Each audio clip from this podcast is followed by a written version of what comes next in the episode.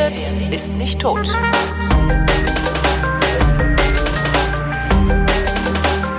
Stefan Schulz ist Soziologe, Journalist, hat das sogar gelernt und zwar bei der Frankfurter Allgemeinen Zeitung, arbeitet da aber nicht mehr, ähm, macht mittlerweile den Aufwachen-Podcast und hat mindestens ein Buch geschrieben und dieses Buch heißt Redaktionsschluss, Untertitel Die Zeit nach der Zeitung und ähm, das wollte ich mir mal erklären lassen, was er damit meint. Hallo Stefan. Hallo Holgi. Erst nochmal auf dem Klappentext lese ich, ähm, ist freier Publizist, derzeit bereitet er mit Kollegen die Gründung einer Tageszeitung vor. Stimmt das? Ja, äh, also es stimmt soweit, dass es ein schl mittlerweile schlummerndes Projekt gibt, sowas zu versuchen. Äh, die hatte ich quasi kurz bevor ich die Idee hatte, das überhaupt als Buch zu machen. Ja. Beim Buch war es mir das dann wichtig, so als Witz das reinzuschreiben, weil auf der Deckelseite vorne steht Redaktionsschluss und Eben. hinten steht dann als letzter Satz, er plant eine eigene Zeitung. Äh, es ist allerdings nur eine Zeitplanfrage. Verstehe. Aber hat funktioniert der Trigger? Also ich habe auch gedacht, Moment mal, was macht der denn da? Warum, warum, äh, warum nennst du denn dein Buch Redaktionsschluss ähm, das Ende der Zeitung oder nach nach dem, nee, warte, wie war's? Die Zeit nach der Zeitung und mhm. willst dann eine eigene Zeitung gründen? Ja, also ich kann mal bei dem bei dem Titel anfangen. Ja. Äh, ich der Arbeitstitel war eigentlich Nachrichtendiät weil das ist ähm, das, worauf es eigentlich ankommt, die Frage, wie befassen wir uns heute mit unseren Nachrichten oder mit unserem Medienkonsum allgemein als ich das Buch dann so schrieb und dann kam auch der Soziologe so durch und dann war meinem ähm, Verlagslektor auch wichtig, dass man keine Verwechslung hat, wie beispielsweise, dass Oma Erna durch den Buchladen geht und sieht, ach, Nachrichtendiät, das ist ein junger Autor, na dann hat er bestimmt mal einen Monat auf Google verzichtet und schreibt jetzt darüber. Ah ja. Hm. Davon wollten wir es weit möglich wegmachen, deswegen haben wir den Nachrichtendiät als Arbeitstitel dann Arbeitstitel sein lassen und haben es dann äh, Redaktionsschluss genannt, um sozusagen diese gesellschaftliche Dimension reinzuholen. Mhm. Es ist, also Redaktionsschluss als Phänomen bedeutet eben gerade nicht das Ende des Journalismus, ja. sondern es bedeutet das Ende des Journalismus in der Organisationsform, die wir heute haben, also Redaktionen, die sich dann morgendlich treffen und dann kommen Konferenzen und nach den Konferenzen wird geschrieben, irgendwann wird publiziert und dann geht das Ganze am nächsten Tag wieder los. Das endet, also diese Form von redaktioneller Arbeit endet, aber der Journalismus, und das muss man eben auch sagen, nie war die Technik so gut, um Journalist sein zu können heute. Ja, also schon vor zehn Jahren, wir haben jetzt gerade mal zehn Jahre iPhone und jeder könnte heute Journalismus zumindest von der technischen Grundlage machen, wie es in den ersten 50 Jahren nach dem Krieg quasi niemand konnte und trotzdem ja. solche großen Errungenschaften geschaffen wurden. Also es geht im Grunde schon um diesen, um, also ich will jetzt nicht wieder sagen, es ist ein Witz, ja, aber es ist so eine Paradoxie. Jetzt, wo die Technik gerade dazu da ist, den besten Journalismus aller Zeiten zu machen, wird er auch gemacht, allerdings nur in Nischen und die großen Redaktionen, naja, die schließen halt so nach und nach. Warum gelingt es den großen Redaktionen nicht? Weil also die Arbeitsweise einer Redaktion ist ja prinzipiell eine sehr, sehr gute, weil du ist ja auch gerade in aller Munde Fake News ähm, oder Falschmeldungen weitestgehend damit außen vor halten kannst. Einfach durch die Checks and Balances, die mhm. da passieren. Warum gelingt es den großen Redaktionen nicht, den guten Journalismus auch in der Breite zu machen? Ja, also die Erklärung äh, fährt auf zwei Schienen, aber eben parallel, sie koevoluiert, wie wir Soziologen sagen. Oh. Das eine ist, es gibt ein großes Finanzierungsproblem. Also die technische Errungenschaft steht nicht nur Journalisten zur Verfügung, das ist eben eines der großen Probleme, sondern sie steht allen zur Verfügung. Mhm. Und alle fünf Jahre kommt so ein neuer Hype um irgendwas, also Bloggen, dann ist es das Twittern, also die totale Reduktion. Jetzt ist es irgendwie gerade Podcasten, mal gucken, was als nächstes kommt, Video, ja, mhm. äh, steht ja auch noch äh, so in den Startlöchern. Bisher gibt's nur YouTube als Plattform, aber das kann sich ja dann auch noch öffnen. Also die Redaktionen haben großes Finanzierungsproblem, weil es mittlerweile einen Überfluss an Informationen gibt, mit dem sie nicht umgehen können. Ja, also die redaktionelle Aufgabe ist ja immer noch im Selbstverständnis äh, das Ausgraben von Informationen, Informationen herbeiholen, die sonst niemand bekommt und so weiter. Oder zumindest aus dem, aus dem Informationsrauschen ein sinnvolles Signal zu filtrieren. Hm? Naja, das ist eben diese neue Aufgabe, mit der sie noch nicht ganz klar umgehen können, die allerdings auch erst seit zehn Jahren so da ist. Also einen Überfluss bewältigen, Chaos organisieren, Ordnung schaffen, hm. Orientierung bieten. Das steckte in der Zeitung immer so nebensächlich drin. Ja? Also die Zeitung hatte eine Ordnung, weil die Redaktion eben entschieden hat, der wichtigste Text nach vorne und mhm. der Sport irgendwie nach hinten, ja? wo man sich noch fragt, ist das noch Journalismus oder ist es nicht wirklich eine Lifestyle-Berichterstattung zum Fußball? Niggemeier hat ja mal, Niggemeier hat ja mal erzählt in einer Radiosendung, die ich mit ihm zusammen gemacht habe, dass es irgendwie eine Studie darüber gab, was in den Zeitungen gelesen wird und dabei ist rausgekommen, der Sport gar nicht. ja, diese Studie haben wir bei der FAZ auch gemacht. Das hieß dann Reader Scan, also 200 ausgewählte Leser haben dann mit Stiften markiert, was sie so gelesen haben. Und mhm. die Lese, also gute Texte.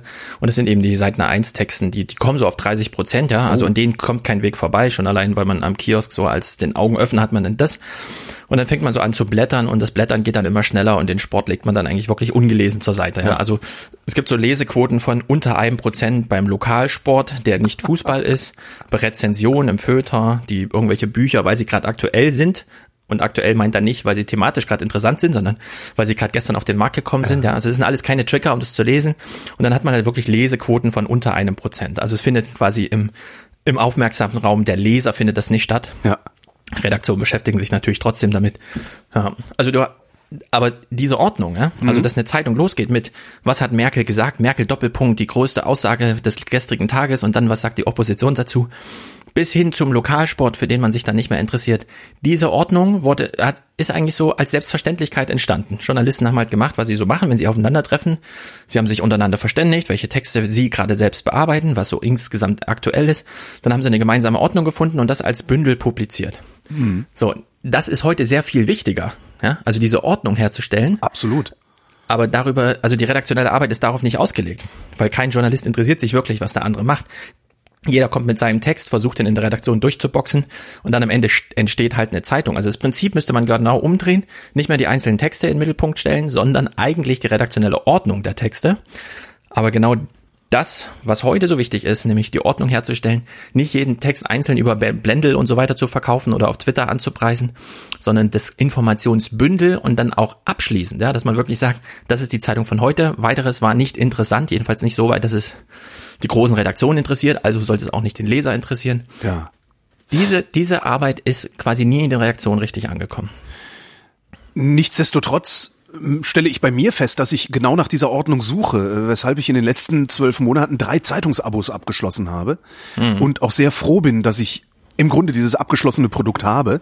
Ähm, es sind zwei Wochenzeitungen, ein, eine Tageszeitung ähm, und, und, sehr, sehr dankbar dafür bin, dass ich dieses abgeschlossene Produkt habe, äh, das ich im Zweifelsfall sogar als einziges konsumiere am Tag.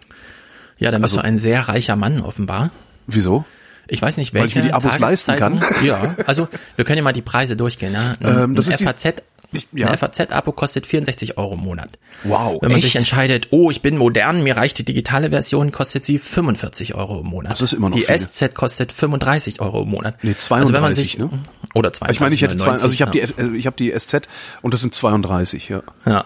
Also du kommst locker, wenn du zwei Wochen Zeitung und eine Tageszeitung kaufst, kommst du locker auf 70, 80 Euro im Monat. Ja. Ja. Wenn du das jetzt vergleichst und die Zeitungen stehen im Aufmerksamkeitskampf, ja, ja. im Allgemeinen, nicht um die besten Nachrichten, sondern so richtig allgemein. Netflix, Infinity App nennt man das mittlerweile, ja. Also du kannst äh, anmachen und dann läuft's unendlich. Ja. Da gibt's keinen Sendeschluss oder sonst irgendwas.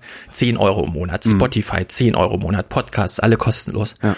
Also dieser Vergleich von 10 Euro und auch Netflix hat ein paar Wachstumssorgen. Ja? Selbst in diesem Maße gibt es Wachstumssorgen und die FAZ, naja gut, sie hat jetzt das FAZ Plus Abo beispielsweise gemacht. Also ich rede immer häufig über die FAZ bei solchen Geldfragen, weil ich mich da noch am ehesten auskenne. Die ja. FAZ hat jetzt dieses FAZ Plus.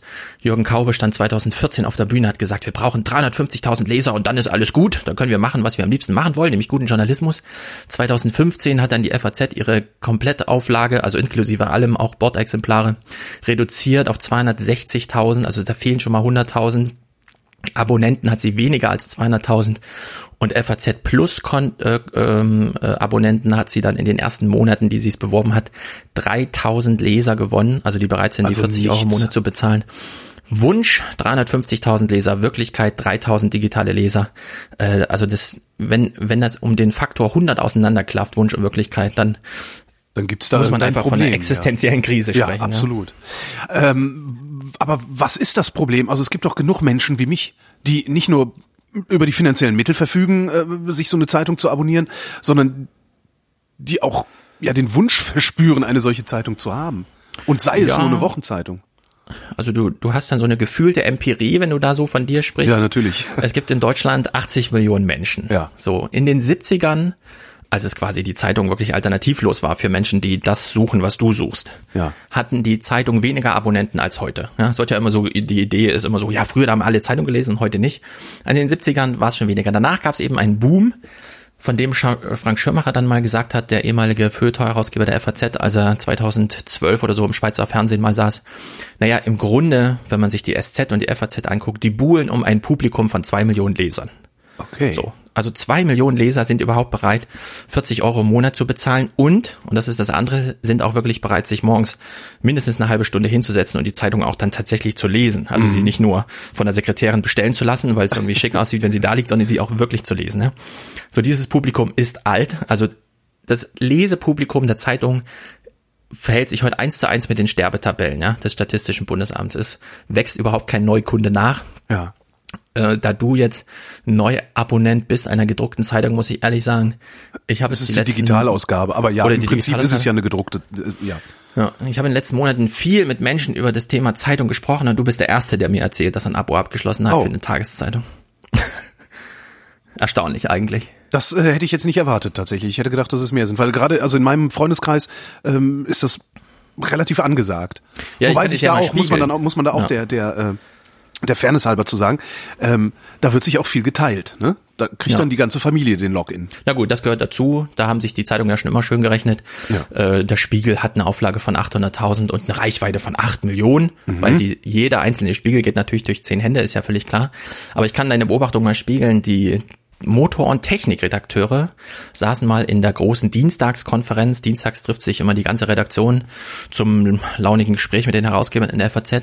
Und dann kam einer aus dem Urlaub zurück und meinte, hm, also mir reichte völlig die Website im Urlaub was bedeutet das eigentlich, wenn nicht mal mir als Zeitungsmacher Ja. ja, noch wichtig ist, das E-Paper in die Hand zu bekommen, weil im Grunde so viel auf Reichweite gespielt wird, dass eh alles auf der Webseite früher oder später landet und gerade wenn man im Urlaub ist, ist es auch egal, ob man den großen Text, der heute alle aufregt und der bei Blende nochmal abkassiert wird, in zwei Tagen dann auch so online steht. Ja. ja, die Geduld kann man dann auch mitbringen. Und selbst den Zeitungsmachern reicht mittlerweile eigentlich weil sie ja auch diese mega Pluralität mittlerweile erleben, äh, reicht im Grunde das, was sie frei über ihrem Browser lesen können. Also es gibt wirklich kaum, also ich kenne dich jetzt als neuen Zeitungsleser, Ja. finde ich auch äh, erstaunlich, dass es das noch gibt, aber es, ich habe das in den letzten Monaten wirklich sehr, sehr selten erlebt. Das bedeutet, dass die Redaktionen sich verkleinern müssen. Also weil das der, der größte Posten, der teuerste Posten ist natürlich das Personal. Ähm, In dem Moment, wo die sich verkleinern, können sie keine eigenen Geschichten mehr machen, können sie nicht mehr recherchieren. Was ja sowieso Ja, ja. die wenigsten Ja. machen. Ähm, das ist übrigens einer der Gründe, warum ich die Süddeutsche abonniert habe, weil die sich tatsächlich noch Recherche erlauben. Mhm. Ja. Ähm, Also- was ich zum Beispiel von der von der FAZ, wo du ja herkommst, äh, überhaupt nicht kenne. Ja, die FAZ ist kein investigatives Medium, heißt Nee. es gerne im Haus. Nee, das, also ich habe das Gefühl, wenn ich die FAZ lese, dass ich nichts anderes lese als einen dauerhaften Kommentar von äh, Leuten, die Ja. mehr oder weniger Experten in irgendwas sind. Ja, das ist eben der einfachste Journalismus, den man noch machen kann. Aha. Das würde ich jetzt, also das ist bei der FAZ so ein, das ist so ein, wie soll man sagen, das ist so ein Hochnäsigkeitsding. Ja. Also das, das liegt jetzt noch nicht daran, dass die Redaktionen so schrumpfen, aber man kann die Zahlen trotzdem mal durchgehen. Stefan Aust ist Herausgeber der Welt, mittlerweile war er mal Spiegel-Chefredakteur. Ja. Und er musste 50 Stellen streichen. Das läuft natürlich immer alles unter der Maxime, Zitat, mehr Recherche, mehr Hintergrund, mehr Qualität. Aber wenn man sich mal anguckt, wie die Stellen gestrichen wurden, es wurden Listen ausgehangen, Ja. mit 50 freien Zeilen und dann konnte man seine Namen reinschreiben. In der ersten Hälfte oben war noch ein Häkchen mit kriegt eine Abfindung, bei der zweiten war das schon nicht mehr. Also es wurde sozusagen ein redaktionsinternes Hunger-Game gespielt. Wer zuerst bereit ist, die Redaktion freiwillig zu verlassen, kann noch mit einer Abfindung rechnen. Die anderen, und wenn sich die Liste nicht von alleine füllt, wird sie dann eben von der Chefredaktion gefüllt. Also so läuft es mittlerweile in den großen Redaktionen. Ja? Also das ist jetzt die Welt, Springer, das ist ein Milliardenkonzern, der muss es eigentlich nicht so machen. Thomas Lindner, das ist der Verlagsleiter der FAZ, musste 2015 200 Stellen streichen von insgesamt 900. Das konnte er noch äh, im Wasserbauch der, des Verlags machen. Also wenn man sich in Frankfurt das mal anschaut, das Verlagsgebäude ist größer als das Redaktionsgebäude, weil es eben früher so viele Aufgaben für den Verlag gab, die heute alle nicht mehr gemacht werden müssen, bis hin zum Boden. Ja, mittlerweile muss Was für, was für Aufgaben waren das? na, du hast zum einen die ganzen Setzer. Ach so, ja, okay, mal ersetzt. Also alles das findet, also die Räume gibt's ja noch in den Häusern. Ja. Ja. Selbst in der FAZ-Redaktion ist der erste Stockwerk beispielsweise schusssicher gebaut, weil man damals sehr teure Technik da einbauen wollte für Fernsehstudios. Also man hatte die Idee, man macht da auch noch Fernsehen und so weiter. Da sitzen jetzt, also es sind Abstellkammern zur Hälfte und zur anderen Hälfte die Lehrräume der Redaktion, äh, der Volontäre, die jetzt jedes Jahr da neu rankommen. Also die FAZ musste 200 Stellen streichen von insgesamt 900. Sie konnte das sehr viel über den Verlag machen. Das Zitat, das Beiläufige dazu ließ, war dann wieder Konzentration auf den Kern der Zeitung, natürlich. Ja? Also es ist immer dieses gleiche Spiel. Und dann hat sie 200 Stellen abgebaut und hatten mal wieder einen Gewinn gemacht von 13 Millionen. Also sie hat genau die Lohnkosten einmal eingespart von diesen 200 Stellen und dieses Jahr muss sie halt schon wieder um naja, die, damit es zumindest eine Stagnation ist, ja, was die Bilanzen angeht, äh, kämpfen. Und das ist einfach, also die, die Stimmung in den Redaktionen ist ähm, auf so einem Tiefpunkt. Es gibt da auch Einblicke in Amerika weil es da ein Beispiel gibt, wo man mal äh, sozusagen eine Entwicklung wirklich drehen konnte. Das war, als Jeff Bezos für 250 Millionen die Washington Post gekauft hat und der Redaktion gar keine Vorgaben gemacht hat, sondern ihr einfach nur die Sicherheit gegeben hat, ihr seid jetzt unter meinen Fittichen, das ist hier nicht Amazon und so weiter, lasst euch nicht davon täuschen, was über die Arbeitswelt von Amazon in der Zeitung steht, sondern das ist mein Privatvergnügen, ihr habt völlig freie Hand und mittlerweile hat sich die Washington Post wieder hochgespielt in Online-Reichweite über äh, noch das Maß, das die New York Times erreichte und in dem Wahlkampf äh, mit Trump dann auch qualitative Maßstäbe gesetzt. Also das geht halt auch, aber dafür braucht es eine große finanzielle Anstrengung von außen und dann ist es Glück.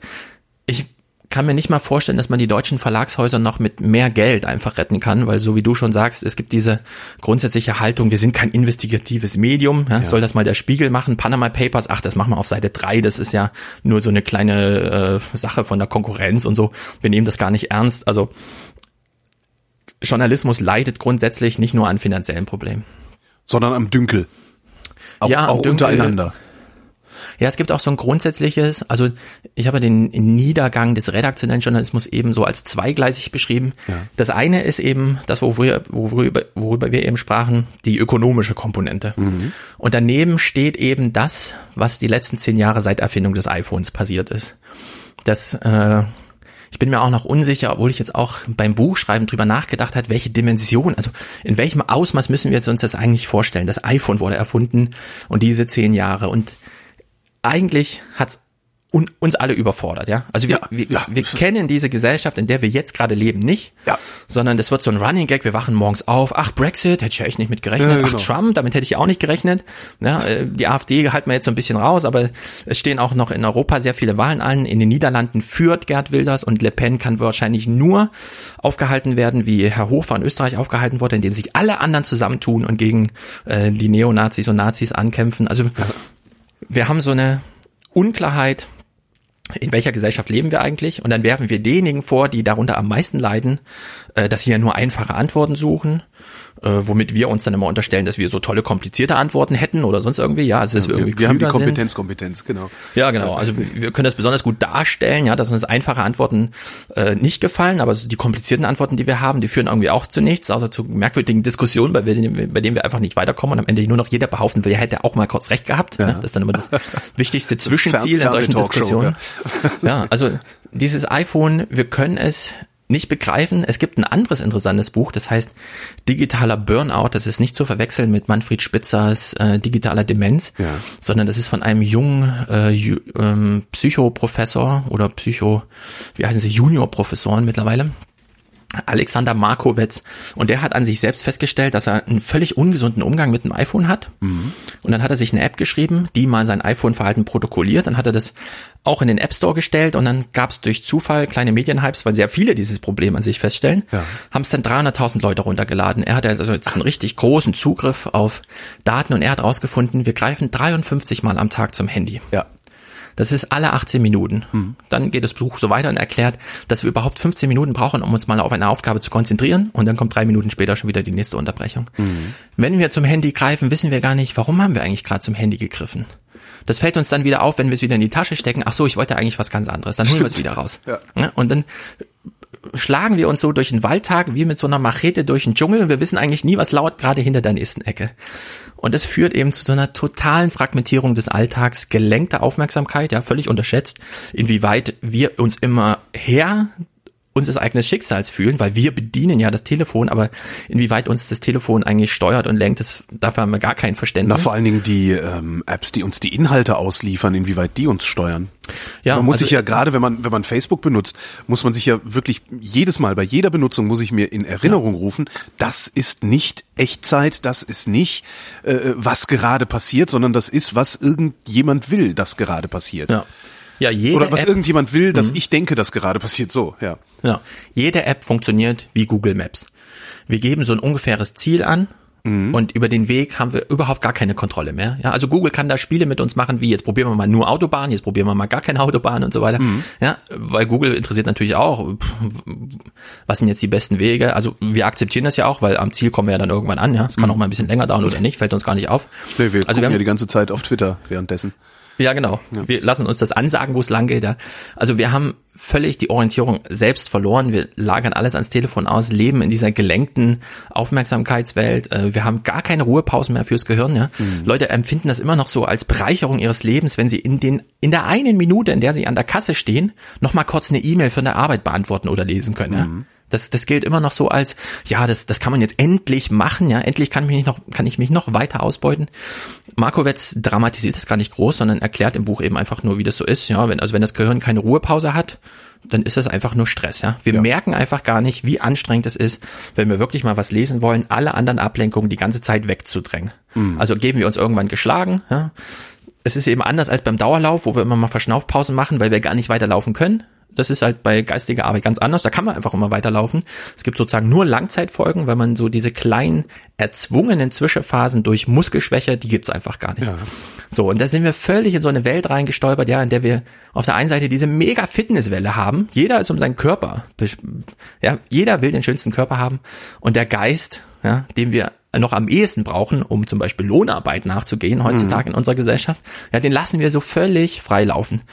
Und als ich dieses Buch jetzt gelesen habe, habe ich mir gedacht, naja, der Markowitz beschreibt das so auf individueller Ebene. Und bei Soziologen fragt man sich ja immer, womit beschäftigen die sich eigentlich? Und dann würde ich halt sagen, na, mit Organisation, also das, was so zwischen dem Individuum und der großen Gesellschaft ist, Ja. mit Organisation. Und im Grunde sind so fatal wie der Markowitz diese Katastrophe Erfindung des, Hand des, des Smartphones beschreibt, genauso fatal wie das für unseren Alltag, für unsere sozialen Beziehungen, für unsere Freizeit, ja, also ich meine, die, jetzt geht die Sonne wieder auf und wir sitzen irgendwie alle wieder mehr äh, auf den Spielplätzen und die ganzen Eltern haben alle nur ihr Smartphone in der Hand. Jo. Ja, und müssen sich danach von ihrem Kind erzählen lassen, wie es eigentlich auf dem Spielplatz war. Was es auf dem Spielplatz gemacht hat, obwohl man hätte zugucken können. Ja. Ja, genau, man war die ganze Zeit dabei, man hätte mitmachen können, aber nein, man zieht sich zurück, man sitzt auf der Bank, man liest auf seinem Smartphone, kriegt im Grunde nichts mit. Und in dieser gleichen Dramaturgie sehe ich eigentlich Redaktionsschluss. Ja. Ja, also diese individuelle Orientierungslosigkeit, Wird dann Bei zu einer gleichzeitig- institutionell, institutionellen Orientierungslosigkeit, ausgerechnet in der Institution, die ja dazu da ist oder war, Ja. uns Orientierung zu bieten. ja. Und deren also diese- Selbstverständnis auch immer noch so ist. Ja. Das Silicon Valley kam ja irgendwie so mit diesen Disruptionsvorstellungen. Ja. Also wir machen erstmal alles kaputt und so weiter. Und äh, wenn man dann so Eric Schmidt von Google eben zuhört, der, der dann wirklich sagt, naja, das, was wir jetzt erleben, das ist halt das, was so vor sich geht, wenn neue Intelligenzen in diese Welt treten und so ein, so ein Smartphone denkt halt wirklich mit. Das ist nicht einfach nur ein Computer, äh, so, ein, so ein Buch oder ein Werkzeug, was uns assistiert, sondern das denkt quasi für uns. Ja. Ja. Und, und Schmidt kam, also Eric Schmidt kam dann eben so mit diesem, naja, wir haben halt jetzt diesen Überfluss und äh, mit allen Folgen, die wir da sehen und diese neue Umlenkung, diesen neuen Umgang mit Daten, völlig am Bewusstsein der Leute vorbei, wird alles automatisiert und so weiter. Und der Journalismus spürt es als erstes institutionell. Als nächstes sind jetzt die Autohersteller dran, irgendwann sind die Pfleger dran, ja. Also Ja. es, es arbeitet sich so langsam in die Gesellschaft hinein und der Journalismus oder die redaktionellen Arbeiten, die bisher eben am ehesten noch an dem orientiert waren, was jetzt eigentlich Google und so am meisten machen und Facebook, nämlich Wissensströme organisieren, äh, Aufmerksamkeit lenken, uns für Sachen interessieren, mh, Gefühle massieren, ja, uns äh, darzulegen, was ist eigentlich wichtig, was ist unwichtig und so weiter Na, und vor allen Dingen konstant unser Belohnungssystem zu triggern. Weil jeder neue Tweet, den ich sehe, ähm, ist eine kleine Belohnung, ist ein Stückchen Schokolade für mein Gehirn. Ja, da hat Markowitz einen sehr guten Witz darüber äh, drin. Also den ich einfach nur als Witz deute, weil das, weil das, man liest das so, man denkt, man fasst sich so wirklich an den Kopf und ja. fragt sich, wie, wie kann das eigentlich sein? Weil du jetzt sagst, Belohnungssystem, das ist ja so dieses Dopamin, ja? Genau. Er beschreibt es an sich, man geht in den Wald und man weiß, wenn hier so eine Birke steht, dann wächst da der und der Pilz, also will ich den sammeln, also gehe ich zu den ganzen Birken. Mhm. So, das Smartphone ist noch raffinierter als das, weil nicht unter jeder Birke steht so ein Pilz, mhm. sondern man hat noch so dieses Spiel, Skinner ist einer der Psychologen, der das damals mit Mäusen gemacht hat. Mhm. Man gibt Mäusen ein akustisches Signal und dann gehen sie zu so einem Topf und dann ist da eine Erbse drin und die wollen sie gern essen oder mit ihr spielen. Mhm. So, und dann gibt man ihr aber nicht jedes Mal eine Erbse, sondern nur hin und, hin und wieder. Also ein äh, random Reward, ja. ein Zuf eine zufällige Belohnung. Was dann passiert bei der Maus ist, sie langweilt sich niemals bei dem Spiel. Eine Maus, die immer eine, die immer eine Belohnung bekommt, langweilt sich irgendwann, ja. weil sie sich denkt, ist ja alles erwartbar, kann ich auch einmal auslassen. Ne? Genau. Die nächste Erbse reicht auch noch für mein Überleben und so weiter. Ich habe gerade nicht so einen großen Hunger. Mhm. Wenn du es aber zufällig machst, dann sind die Leute und die Mäuse, und da reagieren wir wie die Mäuse, dann haben wir schon nicht erst, wenn wir tatsächlich eine Belohnung kommen, sondern wenn wir eine Hoffnung auf Belohnung haben, jo. dann schütten wir schon Dopamin aus. Richtig. Also wir greifen zum Handy. Darum machen wir auch keine Diäten übrigens, äh, weil die Vorstellung davon, wie wir, wie, wie viel besser wir uns fühlen, wenn wir schlank sind, die reicht unserem Gehirn, um sich gut genug zu fühlen, um ja. sich nicht in Bewegung zu setzen. Ja. Hm? Ja, also es gibt so sehr viele Tricks, die man ausbeuten kann, wenn man beispielsweise ein App-Designer ist. Ja. Und der Marco Wetz, der schreibt das ganz wunderbar. Und da gibt's ein anderes Buch noch, die granulare Gesellschaft, Christoph Kuglik, das ist der CEO, äh, der Geo-Chefredakteur, der es auch ganz wunderbar schreibt. Mhm. Die, die Smartphones, die wir haben, die sind genauso aufgebaut von der Bedienweise wie die Spielautomaten äh, in Las Vegas. Ja? Also das, wir müssen im Grunde scrollen und immer hoffen, dass irgendwann was dabei ist, was uns interessiert, ja. was uns den nächsten Kick gibt, was wir weiter teilen können. Und wir wissen aber nie genau, wann ist denn eigentlich dieser Moment. Mhm. Deswegen gehen wir in Restaurants zwischendurch mal kurz auf die Toilette ja, und gucken mal nach, ist jetzt gerade dieser Moment? Und dann sind wir entweder glücklich, ja oder nicht. Und dann stecken wir es wieder ein und hoffen, dass in fünf Minuten der Moment ist. Also es ist nicht dieses, ach, ich werde gerade angesprochen. Ja? Also das hat man bei 14-jährigen Mädels in Amerika mal gemacht, wenn sie so eine Notification bekommen, dann heißt es, sie sind gerade angesprochen, sie sind gerade von ihrem Freundeskreis als wichtig angenommen, da haben sie fast so religiöse Gefühle im Gehirn. Mhm. Ja, also das ist das eine, aber das andere ist eben dieses, wir müssen gar nicht angesprochen werden und wir greifen trotzdem zum Handy, weil wir immer glauben, jetzt ist der Moment, in dem wir so einen Tweet verpassen. Ja, und wir haben alle diese Apps, die einfach nur durchscrollen. Twitter scrollt durch, Facebook scrollt durch, alle News-Webseiten scrollen einfach durch, ja. ja. Ähm, Instagram scrollt durch. Snap, also Snapchat, die jetzt an die Börse gegangen sind, die haben es mal anders versucht mit Klicken und man kann dann auch nicht wieder zurück und solche Sachen. Mhm. Das sind so Spielereien, haben sie so Variationen. Alles andere ist einfach nur durchscrollen, durchscrollen, in der Hoffnung, dass irgendwann drei gleiche Früchte auftauchen und wir so einen kleinen Checkpot erleben. Ja. ja. Und den erleben wir dann auch wirklich, wenn wir einen tollen Retweet haben, ja, dann kriegen wir da gleich zehn weitere Tweet, Retweets und erleben das so richtig als Glücksgefühl irgendwie. Ja. Also wir, wir werden auf nie das Instinkten angesprochen eigentlich. Wie kommen wir da raus? Hast du, also es gibt ja, da sind ja auch wieder zwei Dimensionen. Es gibt ja einmal die, die, die individuelle Rettung oder die Rettung des Individuums aus dieser ja. permanenten Überforderung und die institutionelle Rettung oder die Rettung der Institutionen aus dieser Überforderung. Wie kommst also, du als Individuum hm. da raus? Ja, also ich fange gleich Gar mal an zu sagen, eine institutionelle Rettung gibt's erstmal nicht, mhm. weil das, was FAZ, SZ und so weiter jetzt festgestellt haben, online haben sie ein zehnmal größeres Publikum, mhm. als wenn sie jetzt einfach äh, weiter ihr Abo betreiben. Und dieses zehnmal größere Publikum brauchen sie auch, weil alles auf Werbefinanzierung umgestellt wurde und da kommt man auch nicht mehr zurück. Also 2014, 15 hätte man noch einen Rückzieher machen können, aber jetzt ist dieser Zug abgefahren, weil alles so im Niedergang, also vor allem was die Online-Werbepreise sind. Wohin geht hätte dieser Rückzieher Rückzieher gemacht werden können? Also wo wären die dann, wohin hätten die sich zurückgezogen? Ja, es gibt Modelle in Deutschland, Brand 1 zum Beispiel, Monatswirtschaftsmagazin, ja. die fahren radikal ein Abo und das muss gedruckt werden und dann kostet das eben so und so viele Monate und damit fahren sie sehr gut. Ja. Weil sie. Nach einem Monat veröffentlichen sie es aber trotzdem online, ne? Ja, das kann alles sein, aber die Leute, die das lesen, wollen das auch auf Papier lesen, weil sie so ein gewisses Lese-Lebensgefühl ja. sonntags im Sitzen und so weiter. Also da ziehen einfach die Vorteile, dass man es wirklich auf Papier irgendwie ganz bequem lesen kann, ohne weitere Ablenkung und so weiter. Also es gibt schon Modelle, die gut funktionieren. Die FAZ, als wir damals als Volontäre 2011, 2012 im April unseren ersten Besuch in der Online-Redaktion gemacht haben, haben wir auch ganz klar äh, da gefragt, ja, warum schalten Sie die Webseite nicht einfach ab? Alles ja. kostenlos zu vertreiben. Wir haben doch Abonnenten und wenn wir hier ein Premium-Ding haben, dann also glauben wir uns denn selbst nicht, dass das das wert ist, was wir hier machen, so dass wir es irgendwie verschenken in der Hoffnung, die einzelnen Artikel finden nochmal Anklang. Mhm. Naja, gut, also die Werbepreise pro Tag, das wissen halt auch wenige Spiegel Online. Es gibt halt nur einen Werbeplatz am Tag, anders als in Zeitung, wo man auf Seite drei und Seite fünf einen Ganzseiter machen kann. Aber solche Seiten wie Spiegel Online, die, die kassieren halt oder haben damals vor fünf Jahren halt wirklich 80.000 Euro am Tag kassiert für diesen Werbeplatz.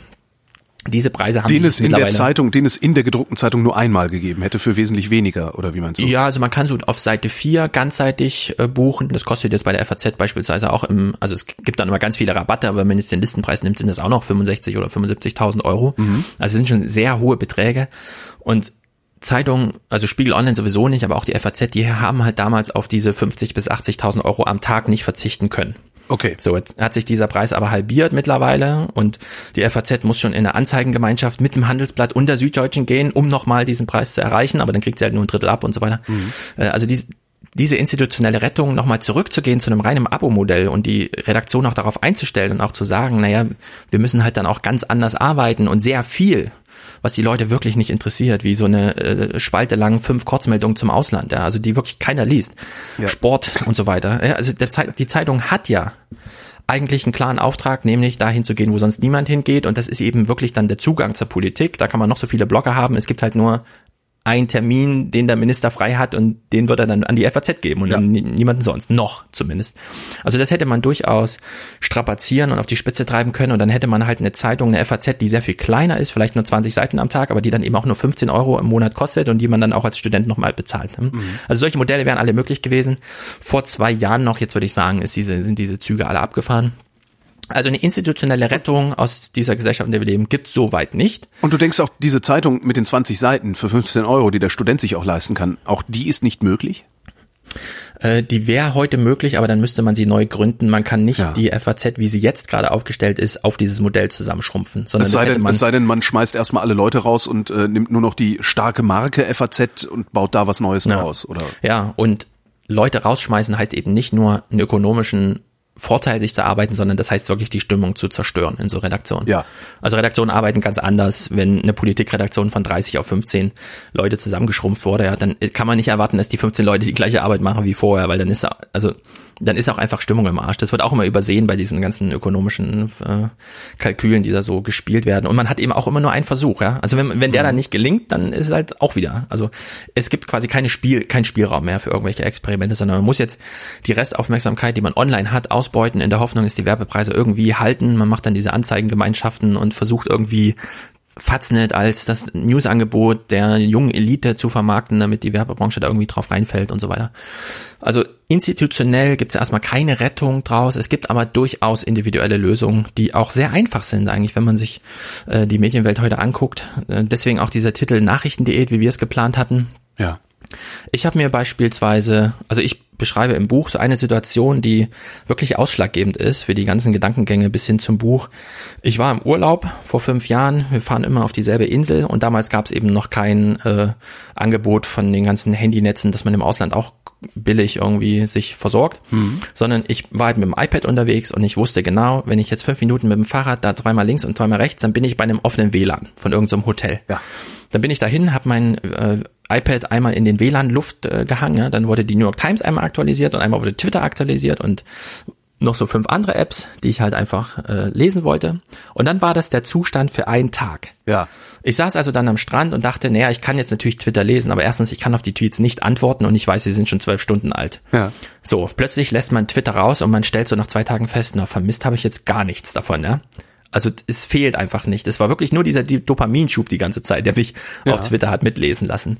So, stattdessen, was macht man? Man ignoriert erstmal Twitter und macht die New York Times App auf und liest sie und hat dieses ganz alte Zeitungsgefühl, mhm. ach, ich blätter mal noch ein bisschen weiter, weil ich habe ja noch sieben Minuten. Ja? ja? Anstatt dann irgendwie in Hektik zu verfallen, was gibt's denn noch im Internet?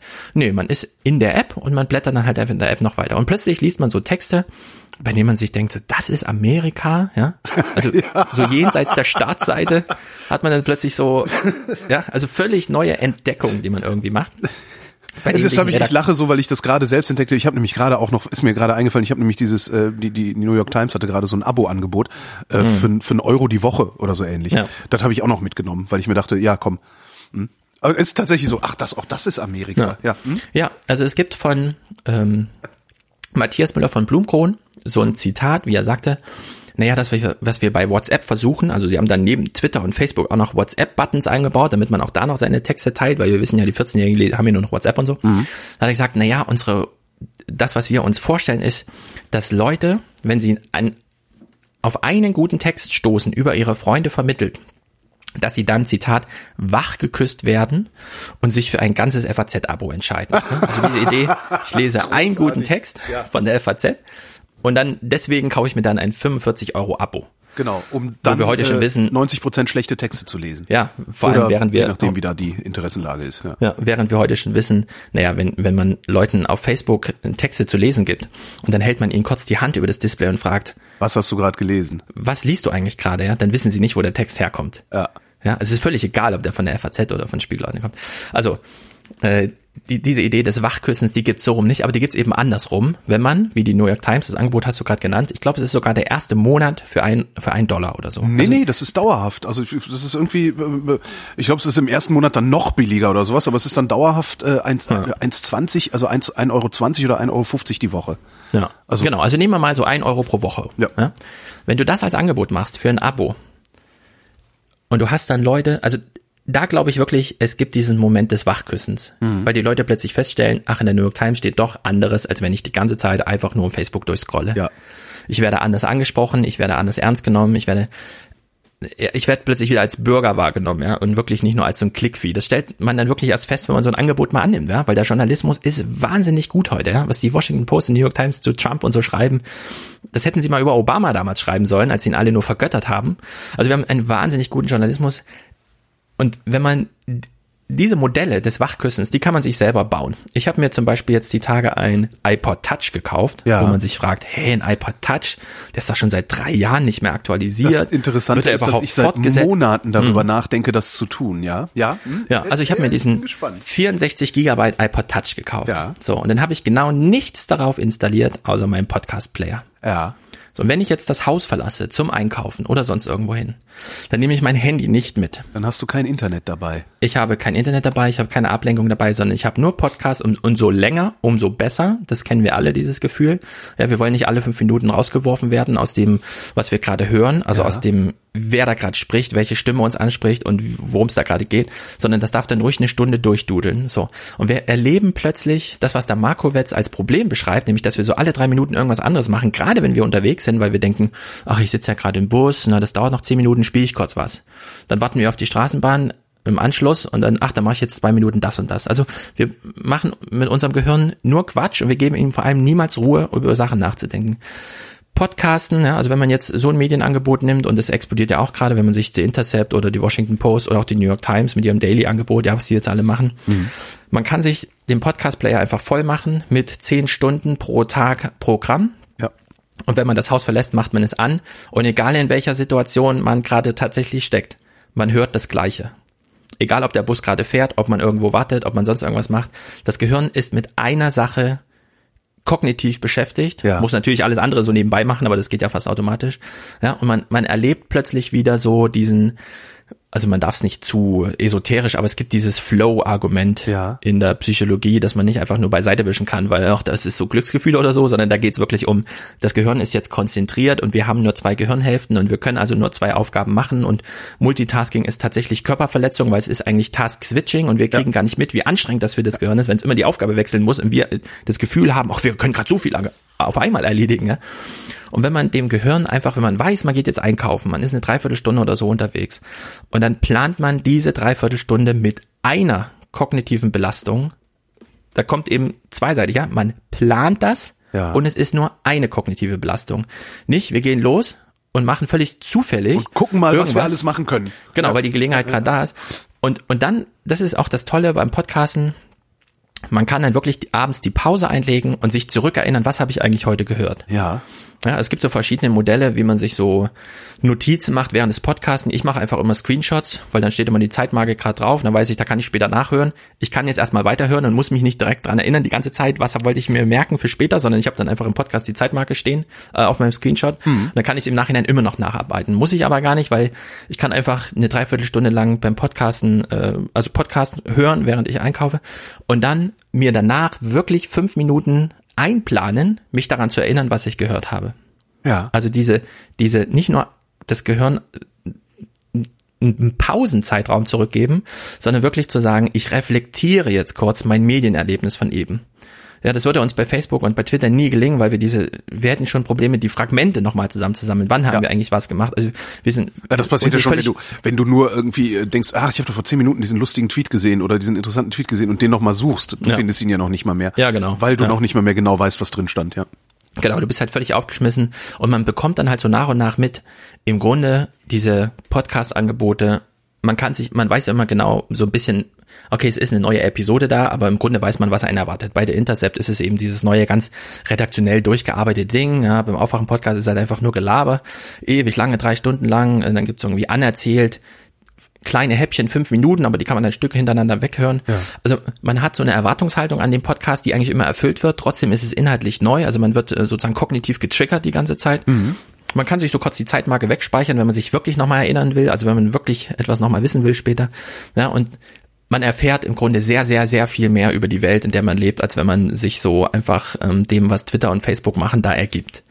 Also die individuellen Lösungen, dem der Pluralität Herr zu werden, äh, sind gegeben. Sie erfordern allerdings ein bisschen Disziplin. Ja? Also nur Motivation allein reicht da nicht aus oder dass man mal kurz dieses Markowitz Buch gelesen hat, sondern man muss sich dann auch wirklich einen kurzen Plan machen, aber man ist dann eigentlich ruckzuck drinne, weil man sofort feststellt, ja, dass es einem besser geht, dass man mehr weiß, dass man in Gesprächen dann auch besser überzeugt, wenn man eben auf Basis von beispielsweise Podcast-Angeboten argumentiert, als wenn man einfach nur so kurze Tweets nochmal als Pointen rauskramt, ja, die dann auch nicht, also nie in den Zusammenhang passen und eigentlich immer nur blöde sind und so.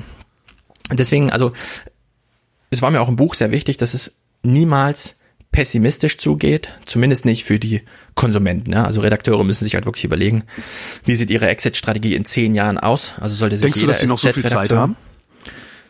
ja, also diese Frage bekomme ich immer gerne, gerade von Journalisten, die mich fragen, wie viel Zeit ist denn jetzt noch? Immer gerne so eine Einstiegsfrage ins Gespräch. Und dann sage ich immer einfach, naja, Mark Thompson, der Chef der äh, New York Times, hat halt gesagt, die gedruckte Zeitung hat noch zehn Jahre. Dann gibt's so Typen wie Wolfgang Herrles, die in Deutschland wenig Ahnung vom Zeitung machen, aber so ein bisschen vom Fernsehen haben und die dann sagen, na, die Trägheit ist aber größer in Deutschland. Ja, die Leute leben länger und so. Und dann kann ich sagen, ja gut, dann sind es halt 15 Jahre, ist im Grunde auch egal. Aber die, also das Geschäftsmodell für die gedruckte Zeitung ist abgelaufen. Äh, Online-Journalismus, der jetzt einfach nur das Gedruckte bisher dupliziert und versucht im Einzeldings zu vermarkten, das ist gar kein Geschäftsmodell, wie wir jetzt feststellen. Die Beträge waren zwar hoch, aber wenn man nicht die Redaktion zusammendampft auf 30 Leute, ist das kein Geschäftsmodell.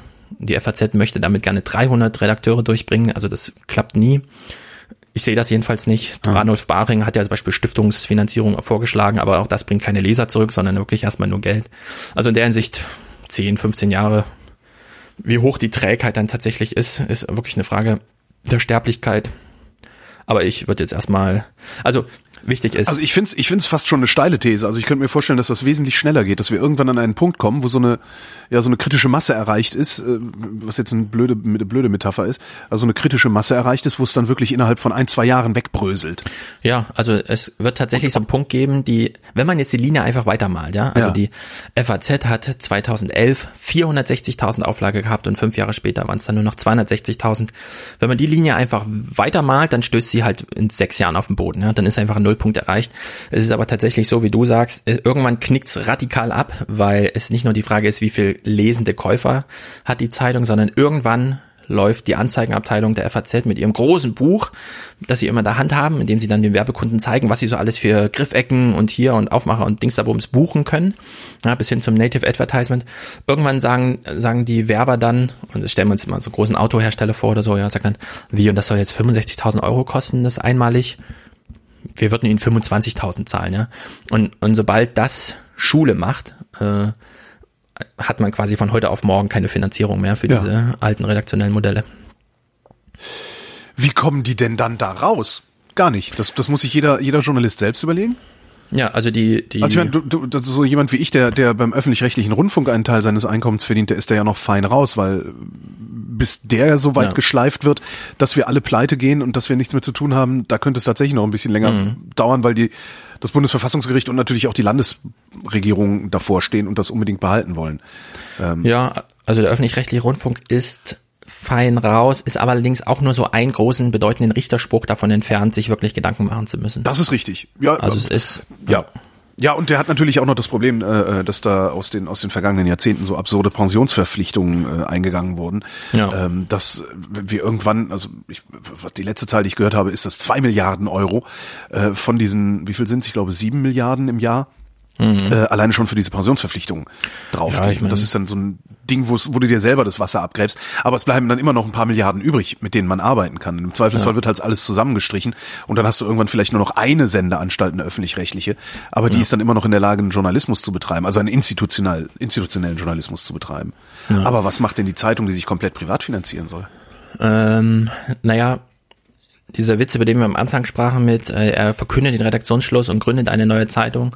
Also ich bin schon davon überzeugt, man kann es im Grunde jetzt nur mit Neugründung versuchen. Mhm. Und da braucht man dann junge Leute, ja, also äh, arbeitsrechtlich ist es ja so, dass diejenigen, die übrig bleiben, nachdem in Redaktion gespart wird, äh, 55 plus ist. Aha. Ja, also so der Chefredakteur und so weiter. Also alle, die halt mit alten Verträgen, bei der FAZ ist zum Beispiel jeder, der vor 94 angestellt wurde, hat noch das Pensionsversprechen, mhm. also mit Betriebsrente und so weiter. Jetzt hat die FAZ zwar eine Fazitstiftung, die im Hintergrund das Geld zusammenhält mit mehreren, ähm, mehrfach dreistelligen Millionenbeträgen, aber die sind eben auch zu fast 70 Prozent im Pensionsversprechen gebunden. Ne? Mhm. So, also es die Zeitungen, die noch ein bisschen Geld haben, äh, brauchen es für die Pension, weil sie damals dachten, die Bäume wachsen wirklich in den Weltraum und da haben sie halt diese Verträge da gemacht, die gelten auch bis heute. Wenn jemand entlassen wird, dann sind das halt erstmal die Scheinselbstständigen und so weiter und wir wissen ungefähr, wie viel Puffer da noch ist, weil äh, Gabor Steingart hat ja mal das schöne Zitat gebracht, äh, viele Journalisten sind freie Mitarbeiter einer weltweiten Apokalypse-Industrie. Also wir haben freie Mitarbeiter, äh, Scheinselbstständige, irgendwie angebundene, äh, ganz merkwürdig auch finanzierte, ja, also wer weiß schon, dass in der tollen FAZ, ja, die das große Elitenpublikum anspricht, mh, so ein freier Journalist, der jeden Tag da acht Stunden da sitzt und auch Blattdienst übernimmt, der 200.000 Euro im Monat bekommt, die er noch selbst versteuern und nicht sozialversicherungspflichtig. Zweieinhalb. Und so, zweieinhalbtausend Euro, ja. Für 40 Stunden die Woche. Also für, ja, für so einen typischen Pauschalisten, der wirklich acht Stunden am Tag auch in der Redaktion vor Ort ist. Da steht dann zwar im Arbeitsvertrag drin, ist nicht weisungsgebunden. Ja, aber gut, das, aber bist ja de facto. Die, ja. ja. das sind, also es trägt wirre Blüten, ja. Die SZ hat sich von dem Autor getrennt. Wir hatten gestern im Aufwachen-Podcast äh, Moritz Gattmann zu Gast, der wurde da mal entlassen als freier Mitarbeiter, muss man sich auch vorstellen. Ja, also Jochen Wegner schreibt so, ich entlasse dich hiermit. Ist das, der, der, ist das der, der diese Verquickung zwischen ähm, Anzeigen und Redaktion mal beschrieben nee, hat? War der der hat äh, für eine russische irgendwas, wo es dann im Nachhinein heißt, könnte das nicht Propaganda sein und so weiter gearbeitet. Und dann stellt sich eben raus, na, er verdient eben für einen Text bei Zeit Online 150 Euro. Ja? Also das ist ein ich kann es nur für mich sagen, ich würde für diesen Preis nicht eine Taste drücken, mhm. äh, aber das ist halt so Standardpreis für deutschen Journalismus. Ja? Also es ist unglaublich, wenn du noch das Glück hast, für die FAZ oder so zu schreiben, sind es zweieinhalbtausend Euro im Monat und du musst dich dann selbst sozial versichern und alles, äh, musst dann auch der Künstlersozialkasse erstmal erklären, ja, ich bin hier scheinselbstständig angestellt, dann sagen die, ja, aber das geht jetzt wirklich nicht und so. Ja. Also man ist, man zahlt nicht mal Rente oder so, die ganze Zeit, die man das macht. Wenn man als ganz frei arbeitet, kriegt man halt 150 Euro für so einen Text, ja? wo, also unglaubliche Zustände. Aber das sind halt die großen Zeitungshäuser, die wir noch haben. Ja? Wir wollen nicht wissen, wie es in den regionalen Blättern aussieht, wo einfach nur noch Hospitanten durchgepeitscht werden, die dann ganze Seiten abliefern sollen und so weiter. Also es ist, äh, es gibt, ich, ich kann mir nicht vorstellen, dass eine der jetzt bestehenden großen Redaktionen es schafft, diesen Wandel noch zu absolvieren. Was ich mir allerdings gut vorstellen kann, was man ja auch schon sieht, ist, dass sehr viel von unten nachwächst. Es gibt in Deutschland noch wenig Finanzierungsmodelle, außer Google, ja, die mit ihren 150 mhm. Millionen da einfach äh, Angebote einsammeln und dann eben sagen, ja, das bezahlen wir, das bezahlen wir nicht. Aber trotzdem also wer heute Journalist werden will, der sollte sehr viel Ehrgeiz und so weiter mitbringen und eine, eine echt gute Idee haben, wie man das auch ähm, mit einem echten Cashflow finanziert. Also nicht so einmalig eine Stiftung gibt irgendwas, sondern wie man wirklich sagt, ein regelmäßiges Einkommen daraus machen und ja dann irgendwie gucken, dass man das organisch wachsen lassen kann oder so, ja. Aber, aber du kriegst, da, wenn du, wenn du von unten kommst und das organisch wachsen lässt oder was Kleines machst, ne, die 15 Euro Zeitung, die der Student sich noch leisten kann, da hast du aber auch, da wirst du wahrscheinlich noch viel weniger als 150 für einen Text kriegen. Ja. Das deswegen. heißt, wie kriege ich Stefan Schulz dazu, trotzdem da zu arbeiten? Äh, Ja, gar nicht. Das, also das ist, das, nee, das ist ja ein tatsächliches Problem. Ja? Also Ja. die Leute, die jetzt oben aus dem Betrieb rausfallen, Ja. die, also die können da unter diesen Bedingungen nicht arbeiten, ja, weil die haben dann schon Familie gegründet und so weiter, Ja. die müssen irgendwie Miete zahlen. Aber wenn man eben 18 Jahre alt ist und manchmal ist es einfach nur das Talent, gut schreiben zu können. Manche Leute sind auf YouTube super unterhaltsam. Manche lassen sich halt einlullen, ja, und machen dann wie Le Floyd einfach, na gut, dann habe ich halt eine Million Views pro Tag und die wissen dann gar nicht, was das eigentlich bedeutet und wie viel Potenzial da drin steckt. Ja. Und dann verplempern sie voll die Chance, mal mit Merkel zu reden, ja, weil sie mit niemandem vorher drüber sprechen, sondern einfach so, ja, pff, führe ich halt mal ein Gespräch mit der Merkel und dann kriegen sie erst im Nachhinein immer mit, was sie eigentlich für Chancen alle haben liegen lassen. Ja. Und dann sind sie irgendwann 35 und niemand interessiert sich mehr für sie und sie sind auch abgemeldet, ja. Also das Schicksal gibt's auch. Aber man kann, glaube ich, auch klug an die Sache rangehen. Es gibt sehr viel Know-how, glaube ich, von Leuten, die redaktionelle Erfahrung haben und die dann auch mit einem gewissen Witz und mit einem gewissen mm, salopp, mit einer gewissen saloppen Einstellung an die Sache rangehen und die dann aber auch neues Publikum erschließen, von dem man vorher dachte, äh, das gibt's eigentlich gar nicht, ja, weil das, was die redaktionellen Medien noch immer noch machen, ist ja so dieses, wir sind nicht Lügenpresse, wir machen ganz objektiven, ehrlichen Journalismus, ja, und äh, Fake News gibt's bei uns nicht. Und wenn man die Leute so fragt, ja, interessiert euch sowas? Ja, will man den staubtrockenen Text der FAZ lesen? Äh, gibt's dafür überhaupt einen Markt? Ja. Ich stelle fest, nö, die Leute, die wollen ganz locker angesprochen werden, ja, so ein bisschen von der Seite angepflaumt vielleicht. Angekumpelt, Sogar- sag ich mal, ja. Ja, genau. Es darf ruhig so ein bisschen so per Du sein und so, ja. Und das funktioniert dann vielleicht alles viel besser. Also in der Hinsicht bietet das eben auch eine große Chance, ja, dass man dieses eingestaubte Deutschland, das sich jetzt so langsam in die japanisch-stylige Rentnerrepublik einspielt, ja, mit, wir haben jetzt eine Bundestagswahl, bei der 50 Prozent der Wähler mehr als 50 Jahre alt sind, äh, es entstehen gewisse Spielräume, dass man so ein bisschen aufzulockern von unten, ja. Und da muss man halt ein bisschen mutig sein und naja, ein bisschen Frechheit mitkriegen. Thilo Jung hat so das Naivität-Ding äh, nach vorne gebracht, ja, was ich auch super erstaunlich finde, weil es genau dem widerspricht, was in allen Lehrbüchern zum Journalismus Ja. drinsteht. Bereite Entsprechend dich auf Dresche, Gespräche entsprechend, vor. Dresche, entsprechend Dresche kriegt er ja auch. Ne? Ja, ja, genau. Aber das kann ihm gar nichts anhaben, weil er eben auch noch ein Finanzierungsmodell gefunden hat, in dem er einfach sagt, Leute, denen das gefällt, die bezahlen mir ein bisschen was, ja. Also so Ja, aber das sind auch, das, das wär, ich vermute auch mal, dass das jetzt nicht unbedingt äh, mehr als 150 pro Text beziehungsweise pro Film sind. ja, Muss ich so, mal fragen. Ja. Kannst du ihn mal fragen. ich mal. Es reicht zumindest, um in Berlin äh, ihn und seinen Kameramann und dann noch eine kleine Redaktion zu betreiben. Ja. Ja. Und das, das ist ja schon mal ein guter Anfang irgendwie. Genau. Man könnte jetzt sagen, okay, dann nimmt man so drei, vier Modelle und bündelt das irgendwie. Da muss man wieder aufpassen, dass dann nicht der öffentlich-rechtliche Rundfunk mit Funk um die Ecke kommt und einen anwirbt und sagt, wir hätten hier ein kleines Budget, weil dann ist man gleich wieder in so einer, ja, du müsstest aber schon so und so viel Klicks dann mitbringen pro Monat, auch abliefern, ja. Also das steht da ganz klar drinne. Das darf es halt alles nicht geben, ja, sondern es, es muss halt, es muss halt, finde ich, inhaltlich so ein bisschen wirklich locker aus der Hüfte geschossen, die Leute als Leute ernst nehmen, Ja. ja, und nicht die ganze Zeit so diese, ich will jetzt nicht sagen Pastoransprache, aber doch, Ja, doch, irgendwie es so ist, immer so, so, so, so, so von der Kanzel runter gepredigt. Ja, ne?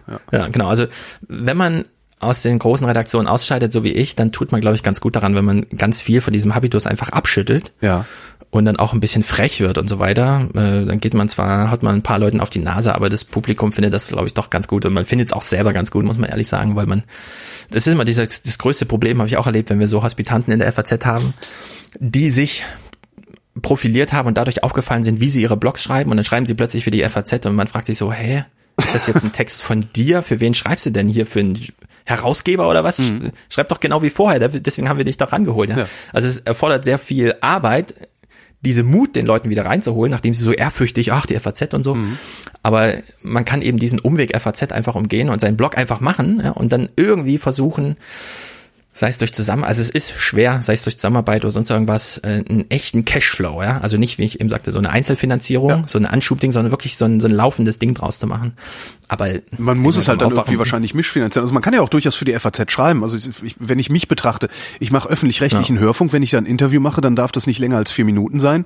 Ähm, das heißt, ich muss mich vorher ins Thema einarbeiten. Ich muss vorher schon wissen, was mein Gegenüber antworten könnte. Hm. Ähm, muss gucken, dass ich da so stringent wie möglich durchkomme. Äh, Verdiene da mein Geld und mache hier gleichzeitig quatsche ich mit dir halt äh, Ja. so, so vor mich hin, beziehungsweise lasse, lasse dich vor, vor dich hinquatschen und stell zwischendurch mal eine Frage, wenn mir eine einfällt. Ähm, und beides ist für mich ein Finanzierungsmodell. Also Ja, also dieses Modell klappt aber und es erfährt dann jeder bei sich, umso besser, umso freier man auf einem eigenen Fuß steht, umso Richtig. besser kann man den Redaktionen Angebote machen. Ich Das erlebe das richtig, auch. ja.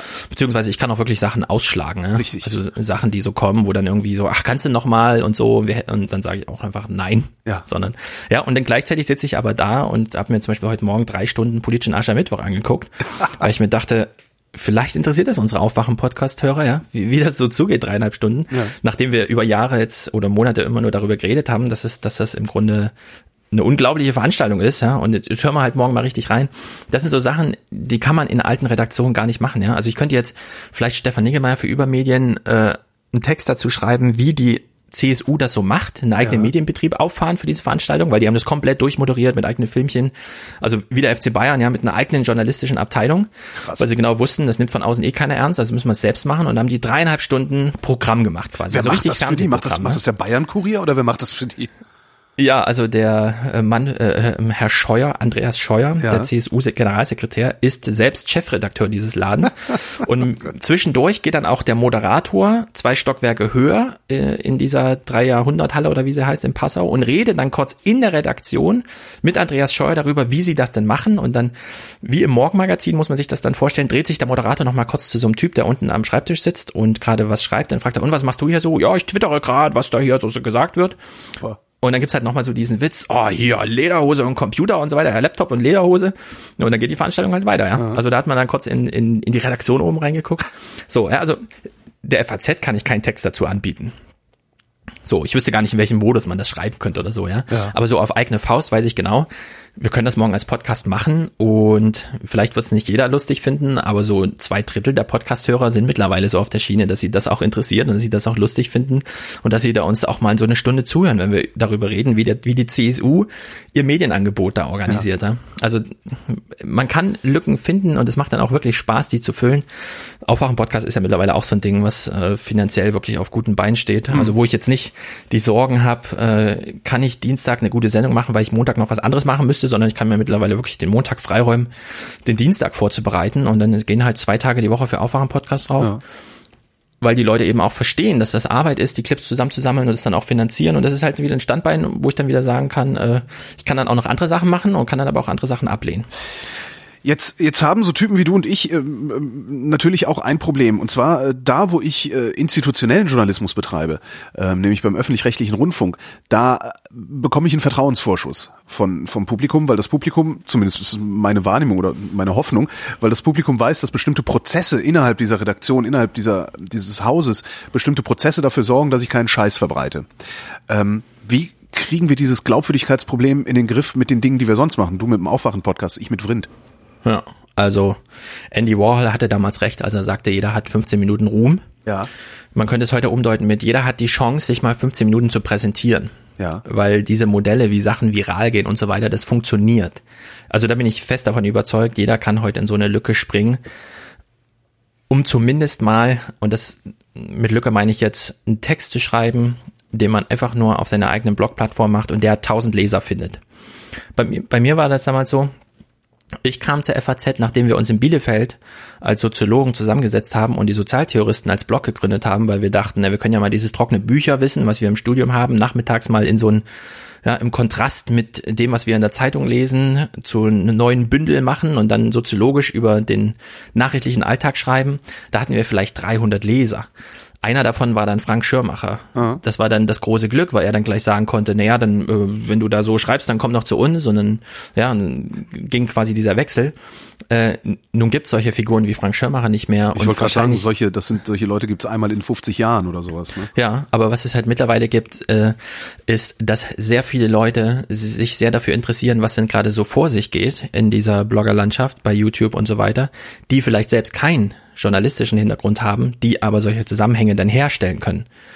Also es ist natürlich immer ein Glücksspiel und so weiter, aber man braucht keinen Vertrauensvorschuss mehr im Sinne von, dass irgendein Leser denkt, weil es interessiert eh keinen mehr, ist es jetzt ein Text von der FAZ, von der Süddeutschen Zeitung oder von irgendeinem Blog. Ja? Das Wichtige ist, und das, das ist zum Beispiel ein Modell, das verstehen wir heute immer noch nicht, wenn uns ein Text empfohlen wird, ne, ist derjenige, der uns den Text empfiehlt, sehr viel wichtiger als der Autor. Ja. Ja, also das erlebt jeder, der Twitter liest und so weiter. Ja. manchmal findet man irgendeinen so einen Twitterer von der amerikanischen Uni, den kennt man gar nicht persönlich und dem folgt man auch erst seit einer Woche, aber man weiß aber genau, wenn der jetzt was empfiehlt, ja, dann kann man da natürlich einfach drüber scrollen, aber es wird schon irgendwas dahinter stecken. Ja? Stimmt. Also die ganze Autorität, die früher Autoren hatten, und wir kennen alle die großen Namen der Kolumnisten und der Leitartikelschreiber und so weiter, das ist alles vernichtet worden, ja, in, in dieser neuen Superpluralitäts-Medien-Überflussgesellschaft. Und jetzt ist wichtig, wer empfiehlt uns denn was? Und in der Hinsicht spielt vielmehr eine Zufall eine Rolle, aber es ist eben auch eine sehr, sehr größere Chancengleichheit. Das muss man auch sagen. Es ist ja nicht nur das, also das, worüber wir jetzt sprechen, das stellen ja nicht nur wir als Individualleute fest, die wir irgendwie die Idee haben, wir könnten ja mal Journalismus machen, Ja. sondern dass es diese Waffengleichheit gibt. Das stellen ja auch Gewerkschaften, Parteien und so weiter fest. Ja, niemand, also nehmen wir mal hier die IG Metall in Frankfurt, die ist eine große Gewerkschaft, die hat einen ziemlich guten, äh, also die weiß genau, was sie will. Ja, und bisher brauchte die immer die FAZ.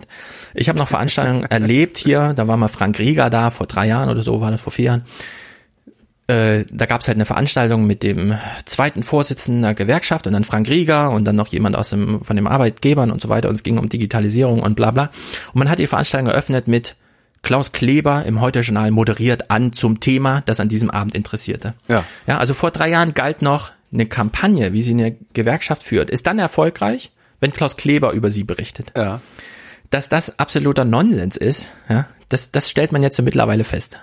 Und man kriegt mit, ach so, wir können natürlich die Kampagne so fahren, dass es für die Medien interessant ist und die das aufgreifen, aber wir können ja die Kampagne auch ganz alleine fahren. Ah. Ja, also die CSU macht das ja nicht aus Spaß, dass sie da einfach dreieinhalb Stunden Programm, dass man sich auch, wenn man inhaltlich daran interessiert ist und so weiter und ein, Euro, ein bayerisches Heimatgefühl nochmal gepflegt haben will, ja, dann kann man sich das durchaus dreieinhalb Stunden angucken, wie so ein Musikantenstadel. Da spricht gar nichts dagegen, ja, vom Unterhaltungswert.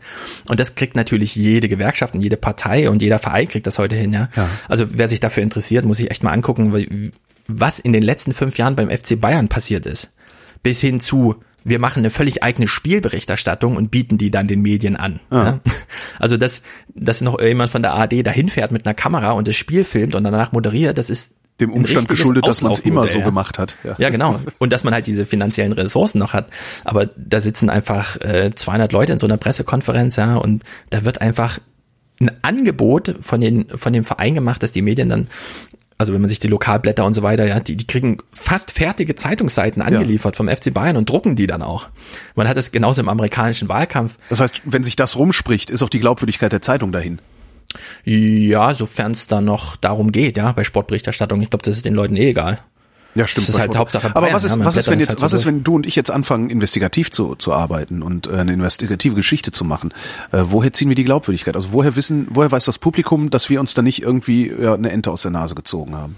Ja, das ist ja das große Fake News Dilemma. Das Ja. weiß natürlich niemand. Und wir wissen selbst nicht, mit wem haben wir da eigentlich gerade investigativ gesprochen, weil unsere geheimen Quellen, die kennen wir natürlich auch nicht, ja. Ja. Die können uns ja auch alles erzählen. Stimmt. Also d- das Problem besteht, aber auch da, wenn man jetzt sich korrektiv.org oder so anguckt, ja, Stimmt. funktioniert natürlich wieder über, da wird eine Redaktion gegründet und dann kommen gleich mal drei Millionen Stiftungsgeld rein und man hat ein eigenes Gebäude. Aber das kann eben auch von unten nachwachsen, sowas. Ja, also man braucht dann nicht Georg Maskolo, der nochmal mächtiger als jeder Fernsehintendant äh, gemeinsam mit Fernsehsendern des öffentlich-rechtlichen und einer Zeitung und Radio und so weiter, ja, da nochmal so ein Ding aufzieht, sondern das, aber man muss schon sagen, ähm, die investigativen Sachen, da gibt's ein echtes Problem, ja. Also das äh, ist, eigentlich haben wir viel mehr Notwendigkeit, investigative Sachen zu erfahren, als wir Ja. gerade erfahren, was uns sehr wenig auffällt, weil wir halt die ganze Zeit in so einem Strom irgendwie drin Ja, mir fällt das halt immer auf, wenn ich, wenn ich korrektiv lese. Also dann fällt mir das immer auf, dass ich denke so, huch, stimmt, Ja. da hätte man auch mal hingucken müssen. Ja. Ja, aber ich, ich bin eh der Meinung, als Journalist, so investigativ, also es gibt ja so diesen Investigativreporter, ja, wo ich mir immer denke, wie der macht jetzt nur Investigatives, weil das eigentliche Modell ist ja anders, sondern man arbeitet an ewig vielen Themen Mhm. Und dann kommt halt mal jemand und sagt, hier zu diesem Thema hätte ich mal was und dann arbeitet man auch mal investigativ. Ja. Das kann sich dann in Extreme bei Glenn Greenwald, ja, der macht sein Leben lang nur Überwachungsgeschichten und dann kommt plötzlich Edward Snowden Ja. und dann ist natürlich eine Story nach der anderen investigativ, weil der Fundus einfach so groß ist, ja. Aber so dieses, dieses Modell des Investigativreporters, der dann auch versucht, äh, sozusagen Nachwuchskraft, ich mache jetzt nur investigativ die ganze Zeit, ja. Also ein guter Journalist äh, publiziert dreimal die Woche, würde ich sagen. Und dann kann er auch alle drei Monate mal was Investigatives bringen. Das ist so eine gesunde Mischung. Alles Ja. andere wäre auch so, na, ich weiß nicht, so, das gibt's im Film. Ja, also man sollte da nicht zu sehr so einer Träumerei, das, das, das Investigative Ja, irgendwie so Brot und Butter ja, be Na, das, das, bereitet da, für ist, dein da ist dann halt das Schöne, wenn ich mir die SZ angucke, also da weiß ich einfach, die, äh, die geben halt auch Geld, also die, die, die wenden Ja. Mittel auf, um investigativ zu arbeiten. Ja. Äh, ob da jetzt was rausfällt oder nicht, ist erstmal egal, aber der Laiendecker arbeitet da und wird da bezahlt. Ja. Und manchmal äh, findet er halt einen Trüffel. Ja, also wenn man jetzt dein, deine Korrektiv.org-Erfahrung nimmt zum Beispiel, Ja. du scrollst darüber und denkst, ach ja, stimmt und so, ja, irgendwie Pflegenotstand und so weiter. Ich würde nicht sa- sagen, dass es da Probleme gibt mit, wir können in die Verträge nicht reingucken und zum Glück können wir es dann mal, ja, wie Ja. sehr da Leute ausgequetscht werden und für 3,50 Euro Leute pflegen müssen, also einen sehr belastenden Beruf für quasi keinen Gegen, also keine Wertschätzung und so weiter machen. Das Problem ist ja nicht, dass wir in diesen Vertrag nicht reingucken durften, sondern dass wir ein grundsätzliches Defizit im Journalismus haben, zu diesem Thema etwas zu machen. Das ist ja eigentlich ein Dauerbrenner-Thema, müsste das ja sein.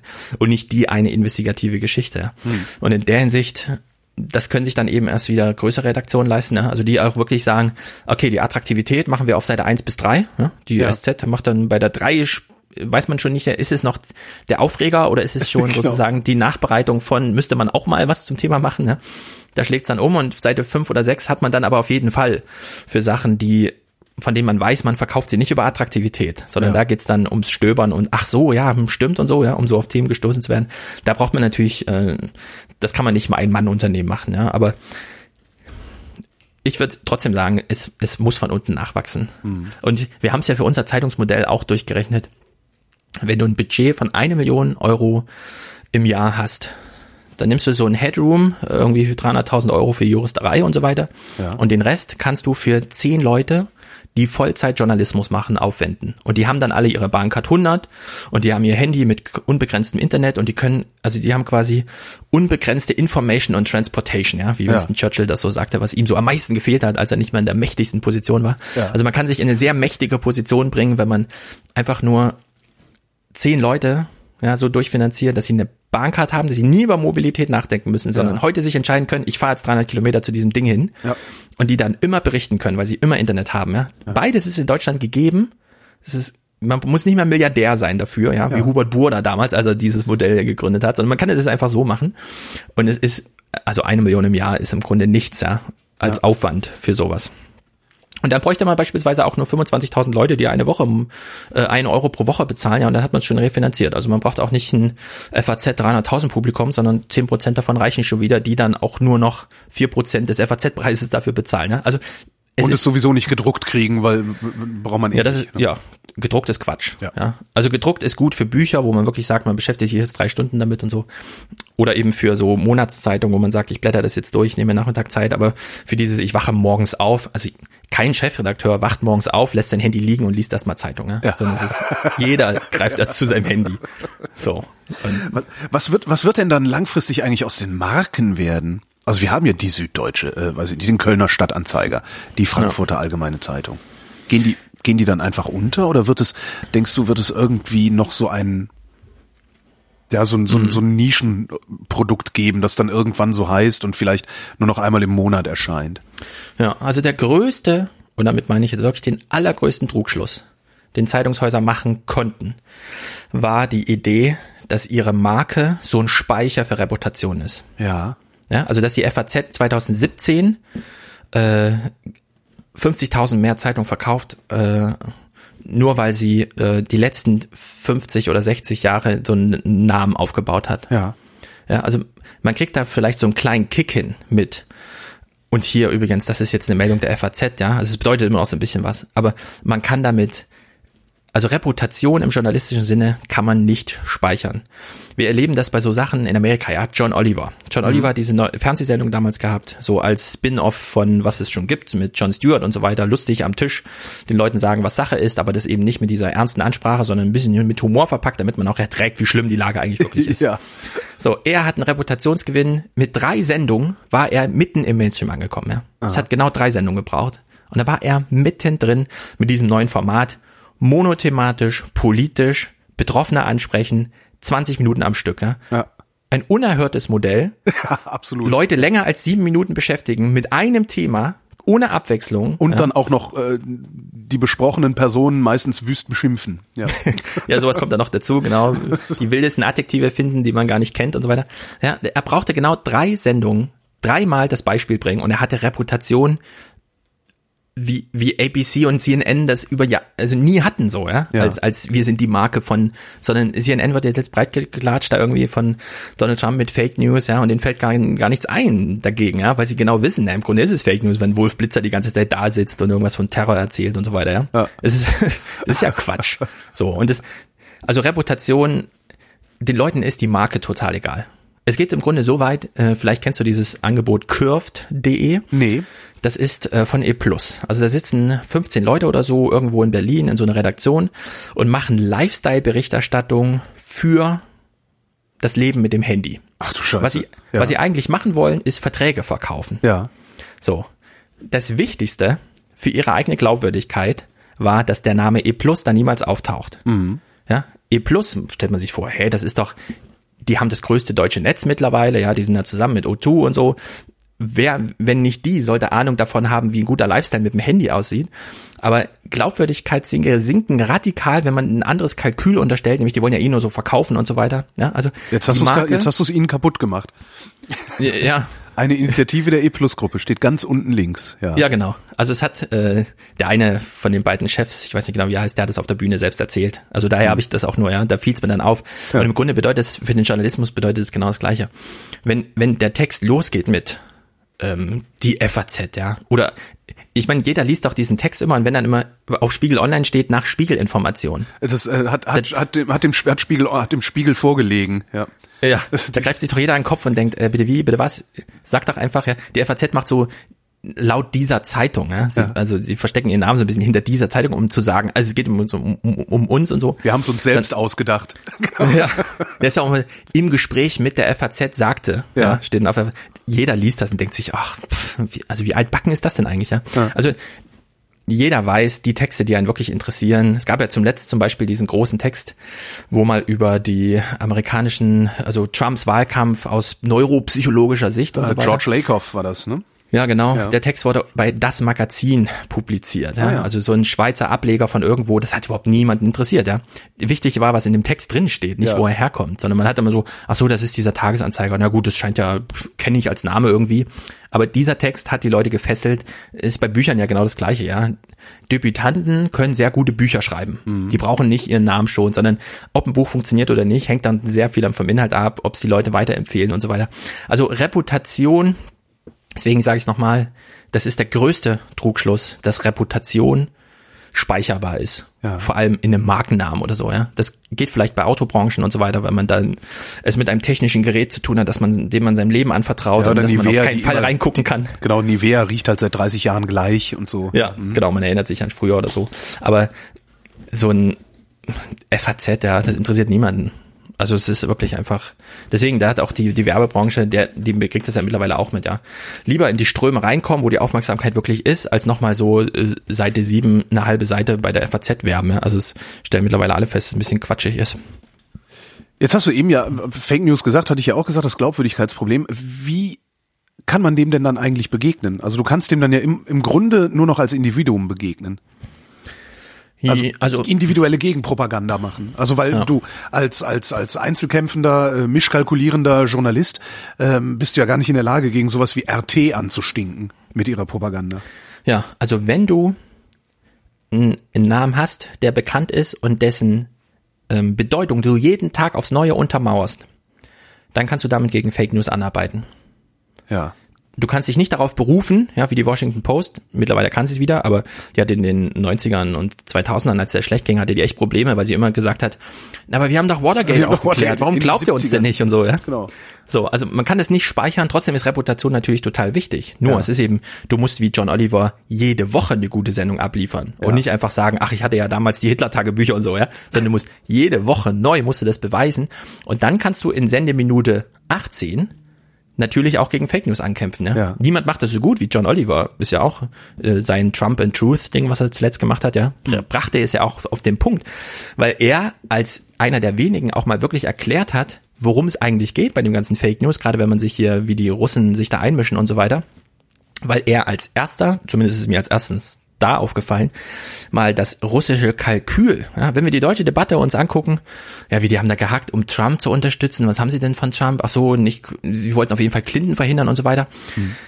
John Oliver hat dann das erste Mal das Prinzip aufgeklärt, äh, was wirklich super interessant ist, dass er nämlich gesagt hat, naja, denen geht's ja nicht wirklich darum, irgendwie Trump oder Clinton zu verhindern oder Trump hinzustellen oder so, sondern denen geht's um die generelle Idee, wir in Moskau sind gar nicht die Bösen, ja. weil die Amerikaner sind genauso böse wie wir. Genau. Ja, also die, da eine Gleichsetzung hin, äh, hinzustellen. Dass nicht länger noch, noch mal in die nächsten zehn Jahre erklärt wird, Putin ist ein Böser, ja, ja, und der amerikanische Präsident, egal wer, ist ein Guter, weil das ist ja die offene Gesellschaft und in Russland ist es irgendwie die abgeschirmte, die auch noch Und es funktioniert ja, es funktioniert ja erstaunlich gut. Ne? Ja, es funktioniert eben so gut, dass Trump in am Super Bowl Abend, ja, mit Bill O'Reilly, das war ja dann das Finale, auf das dann auch äh, John Oliver da Wert legte, im Fernsehen saß und dann äh, Bill O'Reilly von Fox News äh, Trump gefragt hat, ja, aber Putin ist ein Killer. Und dann sagt Trump den entscheidenden Satz, ja, aber glauben Sie, wir sind so auch. unschuldig? Ja. Genau. Und dann, das, das hat dann auch jeder verstanden, der dieses John Oliver Ding gesehen hat. Da hat Putin, also im Sinne von, ja, wenn man ihm überhaupt ein Ziel unterstellt bei solchen Sachen, sofern er das alles angeordnet hat, dann hat er ein Ziel erreicht. Ja. Weil dann tatsächlich mal aufgewogen wird, naja, die Amerikaner, die haben halt nicht nur, also die verbreiten nicht nur gute Laune in der Welt mit Hollywood, sondern die haben eben auch Kampfdrohnen ja, und mhm. verbreiten sozusagen Angst und Schrecken unter jemenitischen Kindern und so weiter. Das heißt, letztendlich müssten wir Putin dankbar sein? Äh, in welcher Hinsicht? Naja, dass er die USA äh, mhm. in der Person von Trump dazu getrieben hat, äh, das mal zu relativieren. Also wir müssen da Putin nicht danken. Also jeder kann seine Meinung zu Putin haben. Ja? ja. Ich, ich, ich gehöre jetzt auch nicht zu der Fraktion, die, obwohl ich aus der FAZ soweit erstmal komme, ja, dass, dass ich glaube, Putin ist ein schlimmerer äh, Staatschef, als es andere gibt auf der Welt. Ja? Es ist ja auch immer, es gab ja immer diese Entzauberungsmomente. Äh, ganz lange hieß es, die Stasi ist ein schlimmerer äh, Geheimdienst als der BND. Ja. Und dann gab es die verschiedenen Argumente, nimmt Geruchproben, hat Gefängnisse und so weiter und so fort. Stimmt auch alles. Und dann stellt man plötzlich fest, Edward Snowden erklärt uns, naja, der BND hat uns alle genauso ausge äh, äh, total überwacht, wie, ja. der, wie die Stasi sowas gemacht hat. ja. Und dann hat man so dieses Moment, wo man sich dann fragen muss, naja, gilt jetzt die alte Logik noch, dass die Stasi der schlimmere Geheimdienst ist oder nicht? Mhm. So. Und dann muss man sich, kann man sich entweder damit beschäftigen oder man kann einfach sagen, es betrifft mich in meinem Leben nicht. Ja. ja mir ist total Überwachung egal oder so weiter. Und das würde ich eben bei Putin auch sagen. Wir kennen diese russische politische Gesellschaft nicht. Wir sprechen diese Sprache nicht. Wir ja. wissen nicht, was die medial diskutieren. Wir wissen auch nicht, wer wäre denn die Alternative zu Putin. Ja, wenn er jetzt morgen Herzschlag kriegt, wer kommt denn dann an die Macht? Ja. Und was würde das für uns bedeuten? So viele Variablen, die wir nicht wissen. Aber, und da sage ich eben, John Oliver hat das eben sehr gut gemacht, wenn Putin ein Ziel zu unterstellen ist, dann ist das nicht irgendwie diese, wir mischen uns da jetzt wirklich in den Wahlkampf ein oder so, sondern das ist die grundsätzliche Idee, ich bin nicht schlimmer als ihr. Ja. Und damit kämpft er eigentlich, und deswegen bin ich auch so ein bisschen dankbar, dass es so einen Fake News Begriff gibt. Damit kämpft er mit Fake News gegen und aus seiner Sicht ist das eben auch Fake News, was bei uns die ganze Zeit stattfindet. Mhm. Ja, wenn Theo Koll berichtet, wie die Russen äh, den Macron-Wahlkampf in, in Frankreich äh, hacken oder wie auch immer, dann ist das einfach in dem gleichen Maße Fake News, ja, wie irgendwie was weiß ich was RT Deutsch da sendet oder so. Also Fake News, Fake News heißt nicht wirklich, weil immer so gesagt wird, ja, Fake News könnte ja auch eine Falschmeldung sein, sollte man dann wirklich Fake News sagen? Ja. Ich würde einfach grundsätzlich sagen, Fake News ist der Hinweis darauf, dass Nachrichten, wenn sie als Nachrichten in die Welt treten, immer fabriziert sind. Ja. Ja. Manchmal eben mit besten Wille und redaktioneller Ethik und manchmal einfach nur mit der, mit dem kleinen Willen ein bisschen Profit aus Werbung, die man dazu schaltet, zu verdienen. Ja. Also, ja es ist ein gradueller Unterschied.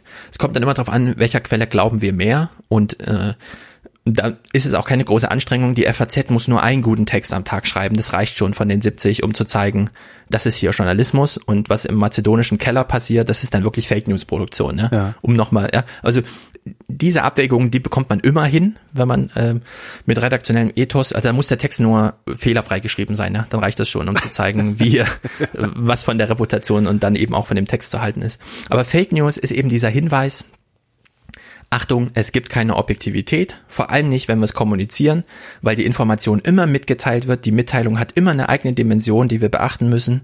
Das beginnt bei der Selektion der Themen, ja, bei der Rangstellung, mit welchem Thema eröffnet die Tagesthemen und was fällt da vielleicht hinten runter und so weiter.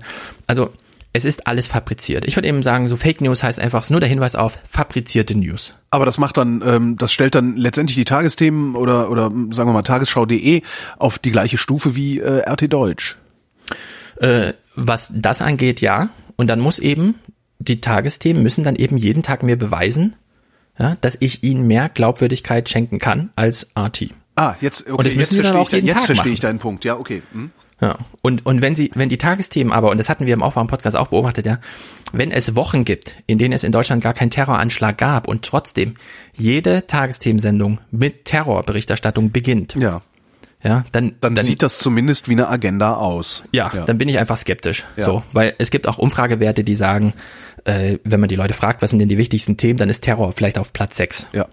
Wenn man sich die Statistik anguckt, wie viele Leute sind da überhaupt von betroffen, ja, dann haben wir wirklich 100 Probleme, die wichtiger sind, als dass dann vielleicht doch mal jemand, der gerade erfahren hat, dass seine Freunde von einer, von einer amerikanischen äh, Drohne weggebombt wurden, mit einer Axt in einem deutschen Zug Amok läuft. Ja. Ja. Kann man dann natürlich, also man muss dann immer, gerade als Journalist immer sagen, das ist trotzdem falsch und das darf man auch nicht einfach so hinnehmen und da müssen jetzt Konsequenzen folgen, aber man kann das menschlich trotzdem verstehen, dass es solche Vorfälle gibt. Ja, hier leben 80 Millionen, Mo Millionen Menschen in diesem Land. Ja. Wenn einer davon durch sowas nachrichtlich auffällt, ja, dann ist das wirklich, äh, also Dann ist das schlimm, aber es ist eigentlich keine Nachricht. ja, es ist statistisch irrelevant. Ja, Ja, wenn man genau. das mathematisch aufrundet, ist das genau null Ja. wert. So. Das ist das, was mich auch so sehr daran interessiert. Jetzt unterstelle ich mal, dass sie, dass das ARD aktuell, also die Kollegen, die da die Tagesthemen machen, die wissen das. Was, Ähm, was hindert ja. sie daran, es richtig zu machen? Ja, da sind wir eben an dem Punkt. Äh, Auch wieder eine ich, Überforderung? Ich, ich weiß es auch nicht. Ähm, es gibt die redaktionelle Logik, da muss man kein Journalist sein oder die Situation mal erlebt zu haben, wenn eine Tagesthemenredaktion sich fünfmal dafür entschieden hat, mit Terror die Berichterstattung zu beginnen. ja.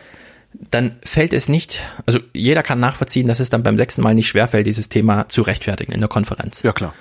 Ja, es fällt aber sehr viel schwerer, Themen zu rechtfertigen, bei denen selbst wenn Monitor als sehr mutige Redaktion in zehn Minuten zu einem Thema macht, nur Streit darüber entsteht, ja. Darf man das jetzt so ernst nehmen? Muss man das? Ist das, ja, was hat Monitor da wieder gemacht, wenn sie sich beispielsweise äh, mit dem eigenen Metier befassen und sagen, naja, also wenn ihr 170 äh, Talksendungen im Jahr macht und davon befassen sich die mindestens die Hälfte mit AfD-nahen Themen, ja, ist das ist das eigentlich richtig oder falsch? Ja. Dann entsteht großer Streit und solche Themen spricht man halt in äh, Redaktionen, Nachrichtenredaktionen nicht an. Ja? Also es gibt verschiedene Themen, die kann man einfach in Redaktionen nicht rechtfertigen. Andere Themen und es sind vor allem bekannte Themen, ja, die funktionieren halt immer. So. Und dann wird, macht man halt eine Live-Schalte zu jemanden, äh, der halt irgendwo an der Straße steht, aber im Grunde auch nicht mehr weiß und der nochmal darüber was sagen soll, dass ein Bekannter von, was weiß ich, dem und dem Terroristen hier nochmal eventuell und so da mal einen Zehner bezahlt hat für irgendwas. Also, dass es einen Geldstrom gab zwischen dem Terroristen und seinem Bekannten von früher. Und der Frittenbude, Das sind dann, ja.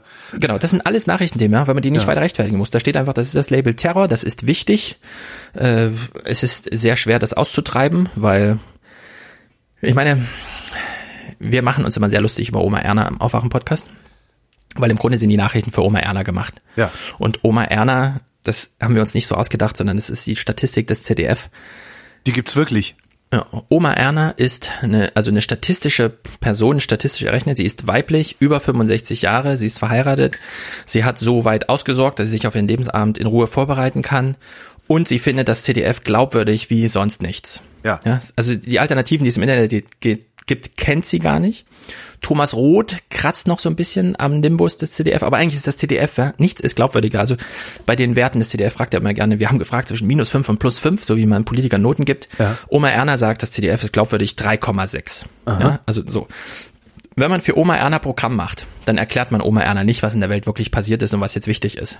Sondern da geht es um eine einzige Frage, kann Oma Erna heute Nacht ruhig schlafen oder nicht? Ja. Und man braucht dafür immer zwei Komponenten, nämlich ein Thema, das so richtig aufregend ist, Terror, und eins, und das ist dann gleichzeitig das Terrorthema, das ganz, ganz weit weg von ihrem tatsächlichen alltäglichen Leben ist. Ah. Also es muss genauso weit weg sein wie der Mord im Tatort. Ja? Leute entspannen sich beim Tatort gucken, obwohl es da Mord und Totschlag gibt. Ja. Nicht, weil es um Mord und Totschlag und grausam zugeht, sondern weil das ganz, ganz weit weg von ihrem Leben ist. Es ist das Gehirn muss null Aufwand bringen, um zu rechtfertigen, das ist Fiktion. Ja. Ja, wenn man so ein Sozialdra so ein, so ein Sozialdrama, bei dem es nicht um viel geht, ja, sondern Das irgendwie halt immer super anstrengend, stimmt. ja, wenn irgendwie jemand muss zur Tafel, jemand wurde arbeitslos und ein Jahr später Schicksal Tafel, ja. Ja. Das könnte ja die Frau von nebenan sein. Ja, das, ist, das geht einem das so sogar- ans ja, Herz. genau. Hm. Ja, das erträgt man nicht. Ja, stimmt. Wenn aber 100 Kilometer plus weit weg, Irgendwo einer mit einer Axt durch die Bahn ja, marodiert. mit einem Bart, Ja. ja. äh, irgendwie kommt aus Afghanistan, das kennen wir. Also wir haben null Bezüge zu irgendeiner der Schlagworte, die da fallen. Aber das, das heißt doch, also und, und das macht ja nicht nur das Fernsehen falsch, das machen ja auch die Zeitungen.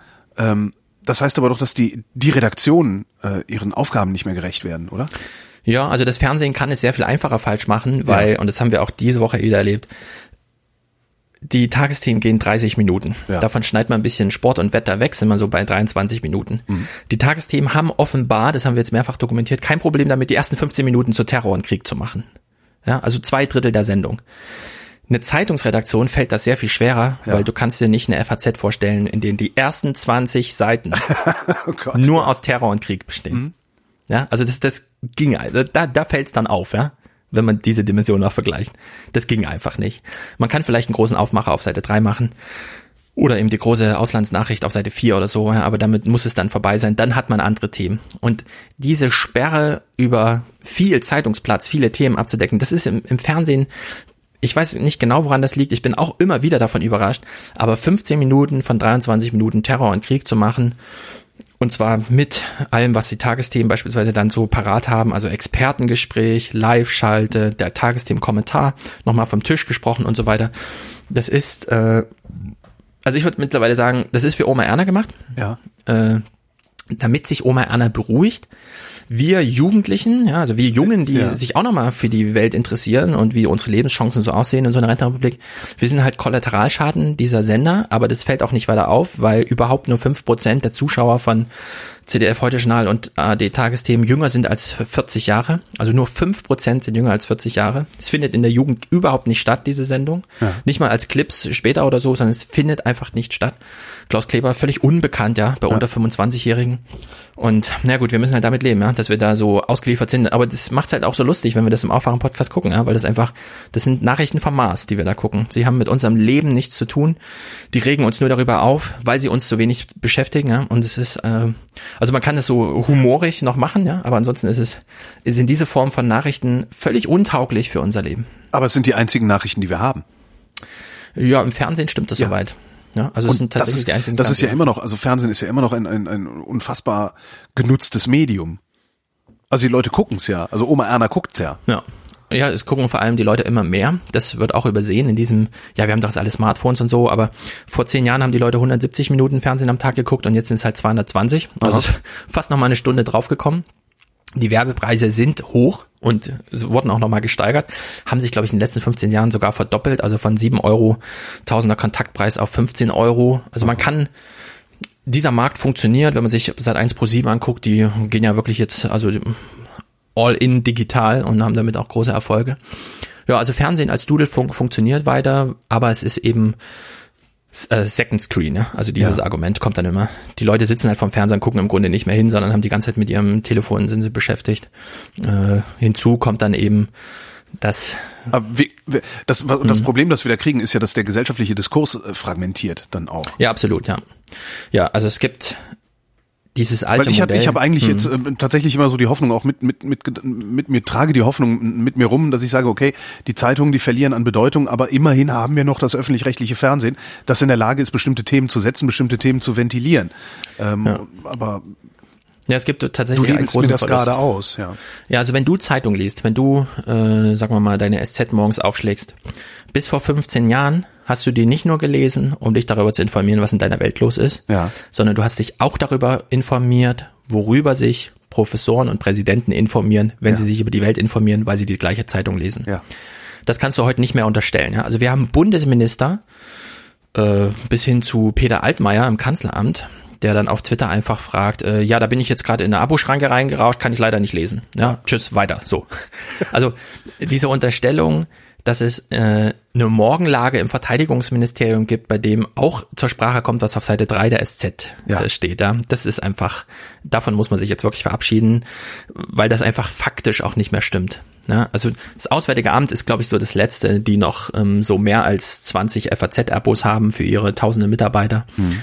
Also da findet das auch nicht mehr so weit statt es muss sich halt jetzt jeder Text einzeln rechtfertigen. Ne? Also Texte, die gut laufen und die, bei denen man so sagt, na, das hat irgendwie mit der Türkei zu tun, also wie jetzt dieser Fall mit dem Weltjournalisten und hat mehr als 200 Retweets, ja, das sind so die Kriterien, um in die Morgenlage beim Bundeskanzleramt reinzurutschen. Also das, was die Leute auch tatsächlich bewegt und nicht das, was sie bewegen sollte, weil wir doch mal so alte Reputationen und so weiter, dieses alte Modell. Also in der Hinsicht, äh, das muss man wirklich sagen, die Zeitung findet dann noch Abonnenten dich zum Beispiel, wenn sie inhaltlich was bietet, aber diesen zweiten großen Weg, dass sie dich darüber informiert, worüber sich andere informieren, während sich darüber informieren, was in der Welt los ist, in der ja. wir alle gemeinsam leben. Und damit löst sich tatsächlich auch so ein Bild davon auf, dass wir alle in der gemeinsamen Welt leben. Ja. Das haben aber nicht so sehr die Zeitungen äh, damals hergestellt. Das ist ja auch, wie ich eben schon sagte, ja, in den 70er Jahren haben sehr viel, sehr viel weniger Leute Zeitung gelesen, aber sie haben alle Fernsehen geguckt. Mhm. Und da gibt es ein sehr, sehr gutes Buch von ähm, Joshua Meirowitz, das hat er 1985, also in der Hochzeit des Fernsehens geschrieben. Und er dröselt das mal auf, welche Bedeutung eigentlich das Fernsehen hat. Ja, also man saß so zu Hause und der Fernseher flimmerte abends und man weiß ganz genau, also nehmen wir jetzt mal dieses Jahr 1985, in allen anderen Häusern, in ganz Deutschland ist das auch so. Ja. Und diese Unterstellung, wir sehen gerade alle der gleichen Welt zu, die uns da vorbereitet, da geboten wird, ja, die war damals absolut gerechtfertigt. Das Gefühl stellt sich sogar heute noch ein, wenn man äh, ein Fußballfinale mit deutscher Beteiligung sieht. Ja, ja dann das weiß man stellt genau. Sich sogar beim Tatort manchmal noch ein. Ja. Dass man, man so ein Gefühl auch, ah, genau. ich sitze jetzt mit mehreren ums Lagerfeuer genau. nicht Beim alleine. Tatort funktioniert es auch. Da kommt ja noch dann Twitter dazu, ja, das wird dann nochmal genährt, dieses Gefühl. Ja. Es macht schon, äh, also man hat ein anderes Gefühl, wenn man den Tatort einen Tag später in der Mediathek guckt. Weil man weiß, dann ist man irgendwie alleine. Wenn man ihn so gemeinsam ja. guckt, hat dieses Gefühl Echt, kennt jeder. Ja. Mhm. Ich bin gerade dabei. Wir machen gerade alle das Gleiche. Und Joshua Meirowitz hat alles davon abgeleitet, ja. Also schon die Idee, ach, da ist im Fernsehen ein Politiker und der macht irgendwas. Hm, das ist ja gar kein König, sondern der ist ja ein ganz normaler Mensch, ja. Also mhm. diese Idee von der Typ, der die Hebel in der Hand hält, das ist ja nur ein ganz normaler Mensch.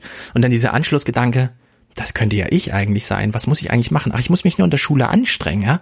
Also dieses, diese, dieser Zusammenbau dieser Welt, dieser modernen Welt, die wir jetzt so langsam wieder verlassen, ja, durch diese Fragmentierung.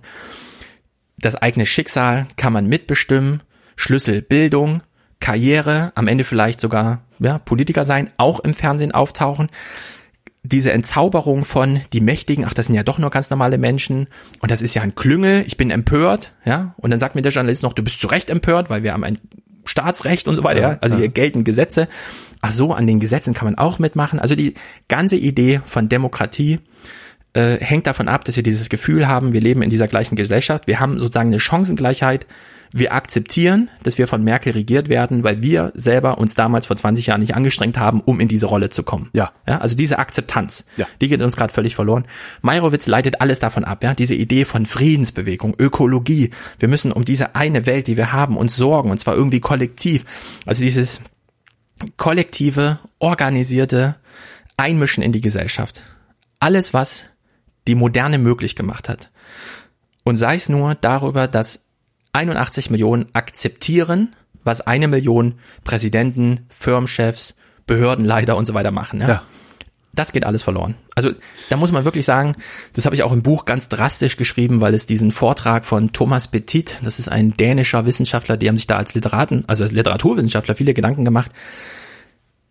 Alles, was wir als moderne, also Verwaltung, ja, Rechenschaft ablegen, etwas planen, äh, Karrieren begehen, ja, Unternehmen, also dann auch wirklich, wir planen jetzt zehn Jahre Unternehmen und so weiter. Das, das hat ja alles sehr viel damit zu tun, dass wir plötzlich Buchdruck hatten. Ja. ja. also wir konnten Sachen festhalten, wir konnten ein nicht anwesendes Publikum adressieren und so weiter. Und jetzt haben wir diese sozialen Netze, ja, und da gilt halt wieder Spontanität, Gefälligkeit, Zufall und alles, was wir so, so kennen Thomas Petit hat es dann in einem MIT-Vortrag zusammengefasst als äh, wir stürzen wieder zurück in diese Zeit vor dem Buchdruck. Also wir leben, wir erleben ein neues bäuerliches Mittelalter, in dem das Gespräch, das wir mit den wenigen Menschen, denen wir tatsächlich begegnen, auf dem Feld wieder das Wichtigste ist, was wir am Tag erleben, nur jetzt eben medial unterstützt mit diesen gigantischen Technologiegebäuden, die wir dann in Amerika haben und die halt so als Twitter und Facebook so ganz unscheinbar in unser Leben kommen, aber die quasi alles jede Errungenschaft auseinandernehmen, ja, durch diese Fragmentierung. Also wir kommen aus dieser Realität der Massenmedien. Wir erleben im Fernsehen alle die gleiche Realität und wissen so ungefähr, wie wir uns in sie einbringen können und akzeptieren dann auch, wenn wir gegen den einen oder anderen Hürde laufen, die wir dann nicht zu überspringen schaffen, ja, kommen wir wieder zurück in so eine Welt aus Simulation und Spiel, in dem Ja. wir einfach nur hoffen, dass der Tag heute gelingt, aber so richtig wissen wir auch nicht, was wir in einem Jahr machen. Ja. Keiner kann mehr sein Leben planen. Jeder ist so total versunken in sein Handy und macht irgendwas. Jeder ist die ganze Zeit beschäftigt, aber keiner führt, also nichts führt zu irgendeinem großen Ziel und so weiter. Also wieder dieses bäuerliche Mittelalter, wo die Menschen einfach äh, in ihrem ganzen Leben 20 Menschen kennengelernt haben, so viel wie man heute im Bus trifft. Und heute sitzen wir wieder im Bus, ja, und wir sitzen, wir, wir treffen unglaublich viele Menschen jeden Tag, ja, wir müssen nur durch die Stadt laufen. Wenn man hier in Frankfurt ab 14 Uhr über die Zeil läuft, ja, dann begegnet man ungefähr 8000 Menschen, wenn man sich da eine Stunde aufhält. Ja. Aber wichtig und entscheidend für unser Leben sind die, die unser, die in unserem Handy stecken. Ja. Ja, die wir einfach die ganze Zeit erreichen können, die wir vor uns haben, mit denen wir chatten und so weiter. Und wir blenden diese echte Welt komplett aus. Das geht Ja. so weit, dass es erste Studien, die wurden dann in England wurden die, glaube ich, gemacht. Das ist eine, eine meiner Lieblingsstudien. Da haben Wissenschaftler herausgefunden, seit, seit Menschen Smartphones in der Hose haben, helfen sie weniger, wenn vor ihnen Menschen auf der Straße stolpern oder sonst irgendwas ihnen passiert. So, weil man einfach diese Idee von ich bin ein Mensch und ich fühle mich nur wohl, wenn die Situation, in der ich gerade bin, gut funktioniert. Ja, also dieses taktvolle Verhalten, jemanden auch dann helfen, wenn er gar nicht so richtig mitkriegt, dass ihm eigentlich gerade geholfen wird, damit niemand in die Verlegenheit kommt, irgendwas und so, ja. Also damit einfach klar ist, das sind die Erwartungen, die kann ich erfüllen, die Situation ist gut, wenn es gut läuft und so weiter. Das nimmt absolut ab, wenn wir ein Smartphone in der Tasche haben, weil wir uns nicht mehr der sozialen Situation, in der wir gerade stecken, verpflichtet fühlen. Ihr, immer ihr nur- möglicherweise noch nicht mal, uns ihr möglicherweise nicht mal bewusst sind. ne? Genau, wir nehmen das nicht mal richtig wahr, weil wir die ganze Zeit in unserem in unserer Hosentasche unser soziales Umfeld, was uns wichtig ist, bei uns haben. Ja. Das hat angefangen mit, naja, die Leute müssen nicht mehr anwesend sein. Es reicht, wenn sie online sind. Mittlerweile sind wir so weit, dass die Leute nicht mehr online sein müssen, sondern dass es völlig reicht, sie adressieren zu können. Ja. ja wir können einfach den zehn wichtigsten Menschen in unserem Leben in jedem Moment eine WhatsApp-Botschaft schreiben. Ja.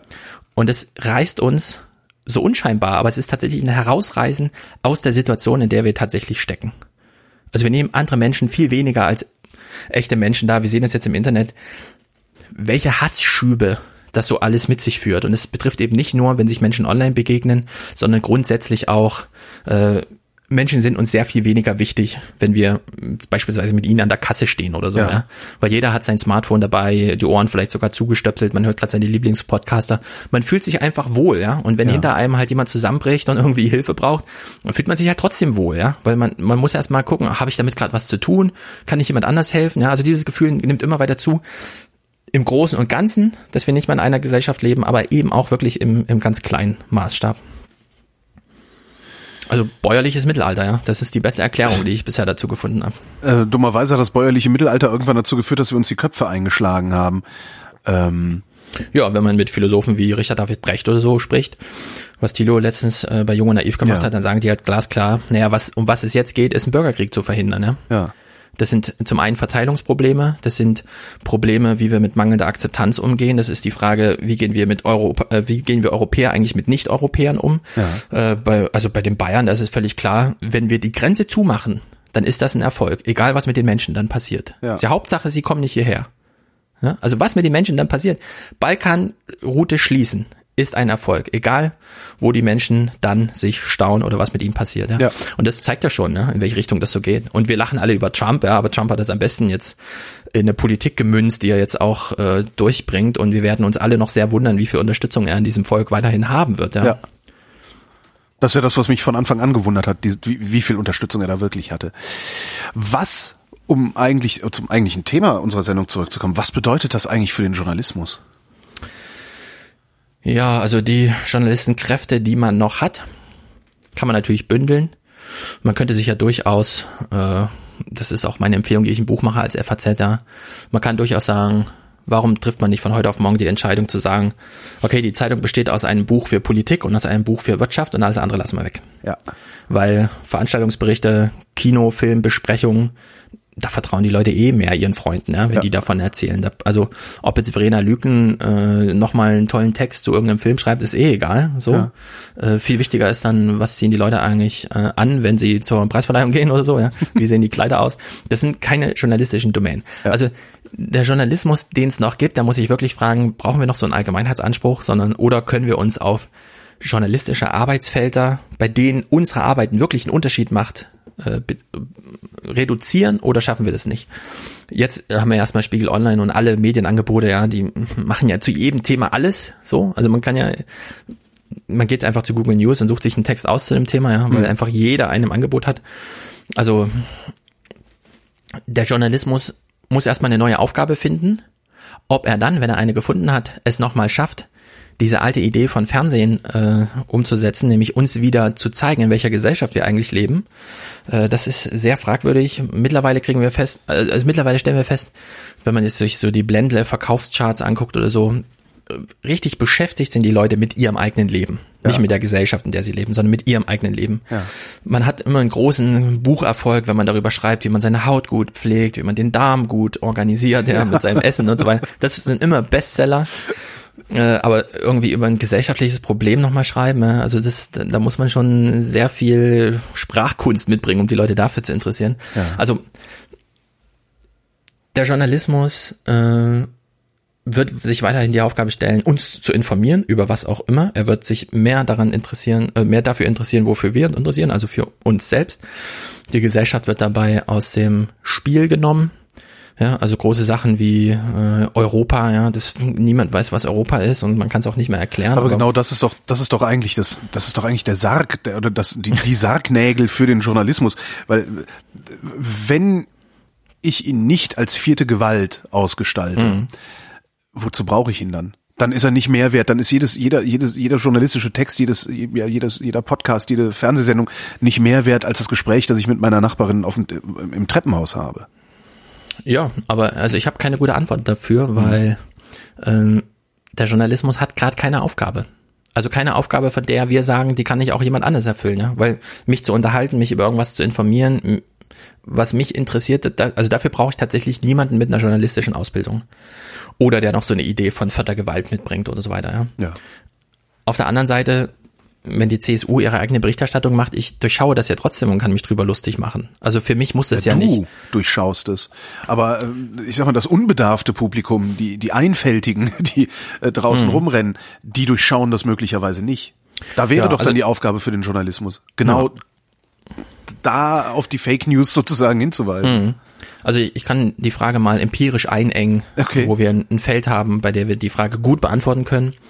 Politik im Wahlkampf. Ja. So.